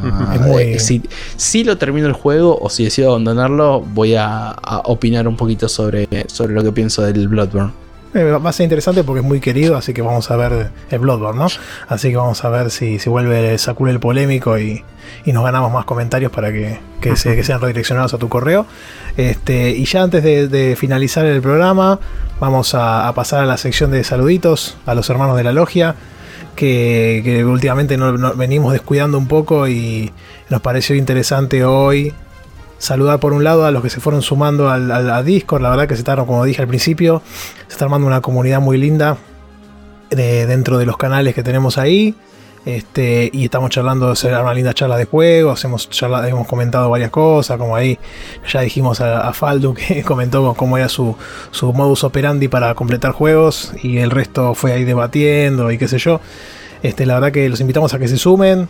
eh, por el momento estamos eh, teniendo ch- charlas muy lindas de juegos y, y de, y de títulos que vamos completando y lo que va jugando cada uno, así que está bueno eh, e- ese acompañamiento, por más que hay muchos eh, géneros distintos y títulos muy diferentes, pero, pero está bueno que, Bueno, está el vamos club con- social ahí en Discord principalmente. También. para comentar eh, Sí. las aventuras diarias en el Chrono Trigger de cada uno. sí, sí, sí, ahora... yo, yo voy a decir que si no te gusta el Hollow Knight, no entres porque ya hay suficiente que, que no le gusta. Sí, guarda cuando hablar de Hollow Knight mal que te cambian el nick, no sé qué está pasando, ahí medio raro. no, ya no, ya no incurrimos en esas prácticas. Sí, sí, no, no tan, tan malos no somos. Bueno, a, el- a partir del, del 3 de febrero, que fue la última vez que grabamos, eh, se sumaron al grupo Fern 1978, Bastion, amigo de la casa, de mucho tiempo, Dre, Razor, este, Dino, eh, también, que lo, lo, lo ubico de Checkpointer, creo. eh, Anti, Anto, eh, la, la- la patronal de- del, del Beto Master, también un saludo ahí que le, le encanta a Ace Attorney, así que muy contento. Este, y se suma otra mujer más, ¿no? A, la- a las filas de, de, de- de- de- de protagonistas femeninas del, del, del- Acá, así acá que es donde le pasamos, acá es donde le pasamos factura a María y a Laura porque no están participando demasiado. Ah, sí, sí, como quiera, me parece muy bien, me parece muy bien. Laurita tampoco está comentando, se ve que se va enojado porque le dije que juegue en Chrono Trigger, pero no, que venga. Bueno, igual Nah, está- están, perdonadas, están perdonadas porque sabemos que justo son dos personas muy ocupadas que, que laburan mucho y no, no tienen tanto tiempo disponible como, como otros que tal vez, no, no voy a decir que estamos al pedo, pero estamos un poco al pedo. Nada, claro, no, no tenemos ganas de laburar y estamos ahí, ¿viste? Lo que pasa, lo que la vida, la vida misma. Después las ventajas, Vincent Salt. las ventajas del home office. Sí, no, hoy estaba en la oficina. Bueno, después sumó Vincent Salt, este, Charricie, eh, Jero Cervelo, Tinchor, Nacho de Berlín. Tenemos ahí un, escucha extranjero. Este, desde las tierras lejanas de Berlín. Y después hoy se sumó Lim Dul. Así que a todos ellos. Él también estaba, él vivía afuera, ¿no? Habías comentado. Este Rami, así que le No, mandamos un Charrice, saludo. perdón, es el que vive afuera. Charrice, perdón, amigo este, Rodri, el último. También vive en Berlín, así que se puede juntar También, con así Nacho. están los dos. ahí. Claro, se puede juntar ahí a escuchar. así que le mandamos este, un saludo a todos, gracias por sumarse y los invitamos al resto a que lo hagan. Después tenemos comentarios en, en YouTube, nos estuvo comentando el amigo Leandro este, en los programas anteriores. Eh, dijo que se va a sumar a jugar al Chrono Trigger, que ya ha comentado en el canal. Eh, como bien dijo antes Rami, estamos ahí en el, en Discord, tenemos el Club Social, que ya lo hemos comentado en, el mismo, en este programa sobre el Chrono Trigger. Y estén, esténse atentos porque ya ahí Nico estuvo consultando y no me acuerdo quién más, no sé si Dam. Este, ahora fin de mes vamos a proceder a, a hacer la preselección del, del siguiente juego. Ya van a ser explicados más en llegando esos días cómo vamos a proceder. Lo único que podemos adelantar es que si quieren participar de la selección del juego de marzo, les diré que Sí. vayan entrando al Discord, nada más. Se, se vayan entrando, que cerca de fin de mes vamos a hacer alguna cosita ahí para, para invitar a, a los hermanos a que propongan cositas y, y después vamos a ir viendo. Yo voy a decir a- ahora que mi candidato es el Earthbound. Así que si ustedes quieren jugar Earthbound, ya saben qué tienen que hacer. Este, los voy a dejar ahí nomás este, en el aire, porque tengo muchas ganas de jugarlo, así que me parece este, que puede ser un lindo juego. Y mm, después, este. eh, Leandro nos preguntó también, que lo y preguntó. eh, creo que había sido. ¿Quién fue el que mandó el comentario de la antigüedad de los juegos? Yerba, ¿no Eh, fue? creo que fue Yerba también en Twitter, en Twitter. Este, mm, eh, Leandro también nos preguntó cuándo se agrega un juego al backlog, cuánta es la antigüedad que hay que considerar. Y la verdad que eso es como un gris grande. Acá Porco de Grey nos puede este, il- il- iluminar, pero yo personalmente considero que ya cuando pasas un poco el tiempo de que los, los devs y los publishers consideran como la ventana de, de- éxito o no de un juego, ya ahí podría entrar en backlog, que suelen ser pocos meses. Pero también es cierto que mm, depende también de cada juego, ¿no? Depende de cada juego y, y- y es bastante subjetivo, son opiniones de cada uno. Claro. Yo personalmente prefiero hacer la distinción de acuerdo al tamaño de los juegos. Un, un AAA tanque tipo un God of War o, o el Horizon que acaba de salir, yo le extendería, eh, preferiría esten- extenderle la, la ventana, ¿no? no considerarlo backlog hasta pasado por lo menos el- un periodo cerca- cercano al año. Eh, por lo menos pasar de año, tal vez un poquito menos. En cambio, con títulos más chicos, algún indio o un, un doble A, cosas que no tienen tanta Claro. prensa y que, que se olvidan el fácil. que tengan. Claro, de, men- de menor impacto, ya dentro de un par de meses ya podría considerárselo como parte del backlog. Yo iba a decir que quizás puede ser backlog una vez que el juego esté en oferta, pero si vamos al caso, el Ocarina of Time No. según Nintendo sería- no, no estaría en backlog todavía. No, Sí, no, eh. El Mario Kart No hay 1 backlog. no, eh, no es backlog según eso. No, pero para mí eh, está bien, creo que hay que considerar eso, cuando se capaz, cuando se va de la, de la charla popular, ¿no? Sí. Claro, cuando cae. Un, un juego que, que ya no se habla y que vos, como te dicen, che, lo jugaste, uh, no, ese lo tengo que jugar todavía, ya ahí es como que, bueno, Sí, ya estás en- dentro del backlog. comparto. O sea, yo por ejemplo arranqué el, el Arceus eh, hace poquito y jugué Ah, unas ese no. 15 horas. No claro, y jugué unas 15 horas y lo solté y seguí con otras cosas, como el Chrono Trigger y qué sé yo. Y ahora volver a jugarlo ya no es backlog, sería medio laucha, ¿entendés? Entonces. Eh, es antirrodeo. ese- Claro, sí, está- más o menos, tranquilo, está, está ahí. Está casi queriendo entrar en el backlog, está tranquilo. Este, pero ahí ya no, ¿entendés? Eso sería muy lauchón. Este. Igual déjame complementar con la pregunta que nos mandó Yerba desde Twitter.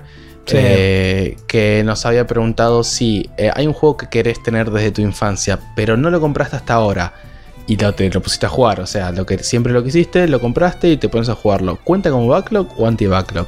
Para mí 100% backlog. Para mí es backlog. No sé qué si- opinan si lo ustedes. querés desde que sos chico, sí, obvio. Es algo que siempre quisiste jugar y nunca pudiste. O sea, Sí, está bien. Creo que se, re- Va- se refiere en el sentido de que bueno, no lo habías comprado o algo así, pero si, No. si lo querías jugar de chiquito, es vale. Para mí el, el backlog es la intención. Yo no compro casi ningún juego salvo Eso algún sí. coleccionable, es decir, los juegos pirata. Que como no podrías aplicar la regla por eso. Para mí pesa más la intención que la compra. Claro, desde el momento que uno Backlog dice sin lo- obligación de jugar, compra. O tengo ganas de jugarlo, ya está. Se supone que es algo que todavía no jugaste y tenés que jugar. O sea, es backlog, listo. Así que. Qué bueno. Estaba leyendo otra cosa, así que no, no escuché qué dijeron. Pero porque estaba viendo comentarios de Leandro también que. que comentó sobre el, Final Fantasy XV, me parece. Que dice, me estaba encantando el juego y cuando hace el quiebre me desencantó por completo. Habría que ver cuál fue el quiebre que comentaste vos, Porco, la otra vez. Dice que le terminó gustando el juego y lo recomienda, pero el cambio no le gustó. Así que, bien. Y después este, el amigo Falduti, que ya lo mencionamos previamente, dice que disfrutó mucho la saga Hitman, que es un juego muy querido acá por Rami también y muchos Vamos, los seguidores pelado. del juego lo que lo- los seguidores del, del- del título lo quieren mucho al, al- al pelado y al, al juego en sí me parece que es un juego muy in- inventivo ¿no? con las mecánicas que implementa la dice la libertad de cosas para hacer que tiene es es una locura si bien me fue útil todo el apartado de ideas para avanzar que te dan también es cierto que es muy tentador seguir eso anulando la posibilidad de buscar la solución por vos mismo como antes así que Y deja, déjame complementar ahí que el excepcional Faldu eh, se puso la 10 y en Twitter también eh, nos estuvo compartiendo cuáles fueron los juegos que estuvo terminando, The Medium, el Slay Spire, el Psychonauts 2, no solamente robándonos, sino usando el hashtag BDB como bingo del backlog que habíamos dicho. Así que él junto a Leonel Vigoré y Lorenzo Macagui, la verdad, se pusieron a 10 y Sí. estuvieron contándonos un poco cómo, cómo a su bingo por Twitter. Sí, sí, sí. Suban ahí, suban el. Lo pueden. eh, nosotros estamos tomando la compleción de los juegos, mandando ya sea en el, en el Discord hay un canal dedicado a, subir los puntajes o, la- o los créditos o alguna prueba. Obviamente confiamos en la, en la buena voluntad y, honorabilidad de, de los participantes, pero que muestre la concreción del juego y, y la tachadura en el, en el bingo, en el casillero que corresponde, las letras que correspondan del alfabeto y también los invitamos a que en Twitter este, nos arroben y pongan el hashtag correspondiente. Estoy pensando, ahora me acuerdo que yo lo hice con el Great Ace Attorney, pero no puse el arroba. Después me acordé y creo que no lo corregí. Y, mm, y lo, lo que sí me gustó es que yo medio que dije que teníamos el embargo del programa, porque ya lo había completado el juego, pero no podía publicar, porque si no me iba a spoilear lo que iba a hablar en el programa. Así que tuve que esperar a que lo hablemos en vivo para, para poder publicar después. Idem. Y después también. Sí, sí, así que muy graciosa la, la- la mecánica. Así que tenemos embargo, ¿viste? Está, está bueno. Y después este, en, en Telegram le mandamos un saludazo a Daniel Lanark, un genio que nos, nos escribió por ahí. Y, la verdad que nos está escuchando, así que me siento muy, muy honrado de que, que él nos escuche y nos siga. Este, muy contento, le mandamos un saludazo. Y después Fernando también nos escribió, que es el mismo que comenté antes que se había sumado a Discord. Este, y nos mandó unos mensajitos donde hab- hablaba del Shantae. Ahí porco. este, terminó el Shantae Half Genie Hero y quería jugar al Seven Silence. Este, estaba por arrancar el Mad Max, pero se quedó con el Crash Insane. Este, o sea, con la, toda la trilogía de Crash, por lo visto, que, que va a jugar desde el cero. Y también retomó el Hack and Slash, que, que se llama el Senran Kagura Burst Renewal. Este, mucho fanservice ahí, así que le mandamos un saludo, muy bueno. Ah, ah, hay un poco de juego en tu fanservice. Sí, sí, exactamente. Sí, sí. Me acuerdo, ah, creo que bajé alguno en la 3DS en algún momento y es terrible el fanservice. Y después, este. mm, Y después hay un montón de juegos. Bueno, nada, y eso. Así que le mandamos un saludo. También gracias por los mensajes a todos. Eh, queríamos aprovechar porque ya hacía un tiempito que no lo hacíamos y, se estaban acumulando. Y, la verdad que, eh, a título personal, pero todos deben opinar lo mismo. La verdad que me, me, me, me parece una locura que nos, nos manden mensajes, que nos compartan sus juegos sus experiencias, que nos acompañen ya con los emprendimientos que hicimos, tanto como el bingo como, como con el club este, social. Sobre todo el de club social a mí me, me pone muy contento porque es una idea que tenía hace mil millones de años. Este, bueno, tampoco tanto, ¿no? Pero, por ejemplo, en un momento se le había comentado a Facu. Eh, Era mil millones de años porque estaba jugando el Chrono. Claro, sí, me fui, a, decir lo mismo, me, sí. me fui a 65, me fui a 65 BC. Este, se le había comentado a Facu en algún momento para hacerlo en Checkpoint y, después, y ahí no se pudo implementar. Eh, entonces siempre me quedé como con esa vena. Eh, en, algunos, algunos podcasts que yo escuchaba antes lo hacían y, lo seguía un poco, pero viste, es distinto porque si no tenés esa relación tan cercana, qué sé yo. No sé, en Gamesplay, por ejemplo, habían hecho una, una playthrough de, del Paper Mario de GameCube. Pero, viste, Gamesplay es un canal gigante y no tiene esa misma cercanía. O si querés jugarlos con ellos al mismo tiempo, tenés que pagar, viste, en Patreon o qué sé yo. Entonces, eh, poder implementarlo de esta forma, me, a mí personalmente me gustó y me llenó un montón, la verdad. Así sí, y no si sé. quieren ser parte de toda esta sección final de saludos, comentarios, agradecimientos también, obviamente, como acaba de decir Santi, en algún futuro programa, acuérdense que en Twitter estamos como arroba logia del backlog, nos pueden escribir un mail a la logia del backlog gmail.com o logia del backlog, logia del backlog arroba gmail.com. ¿Cómo cuesta decir los dos juntos rápido? eh, este también en Telegram, eh, logia-del-backlog. Y obviamente en YouTube también estamos y en todos los lugares que les acabo de comentar, no, sí. o nos piden el link, o lo buscan en la biografía de Twitter, sí. o en YouTube, o nos mandan un mensajito por Telegram, o nos cursan en un Discord y dicen, che, quiere entrar, toma, agarres sí. el link. Eh, porque como dijo el capitán, tense atentos que en marzo el club social sigue. Sí, sí, seguimos, seguimos avanzando. Eh, el, el, la forma más fácil para entrar, más allá de que nos puedan pedir a nosotros, que obviamente se los vamos a, a brindar, es por Twitter, que está piñado ahí en, el, en la descripción del canal, el link a Discord, así que se suman por ahí. Y después también en cada capítulo lo agregamos, así que está bueno. Y antes de finalizar y ya despedirnos, quería comento brevemente que en este programa hablamos del Parasite Eve, lo comentó el amigo Porco, hermoso, hermoso JRPG. Eh, hablamos de Chrono Trigger, que lo venimos jugando en el Club Social y Videojueguil, con Kau, ahí le estuvimos dando un poquito. Después el Halo Combat Evolved de la Master Chief Collection, que Rami y Sakul lo estuvieron ahí jugando. El, jefe maestro, vamos a ver cómo siguen sus aventuras. Eh, y después este, vimos el de Sakul, nos trajo el DLC del The Messenger, que es el Picnic Panic. Así que muy lindo, hay unas horitas más de, de, de videojuego de, acción este, ninjística. Y después tenemos el 12 Minutes, que es un indie, es un indie que tuvo algunos comentarios negativos, así que, que o, o, este, polémicos. Este, puede ser que lo, lo podrían probar para verificar que, que sea así o, o, no, qué sé yo. Y bueno, le faltaron con... uno, unos minutitos de horno. Sí, sí, le faltó un par de. 12 minutos. De y lo hubieran dejado 15. Así que bueno. Este, y con eso cerramos este programa, el número 17. Este, espero que les haya gustado. Les mandamos un saludo a todos. Y nos vemos en la próxima emisión de La Logia del Backlog. Adiós. Bye bye. Chao, chao.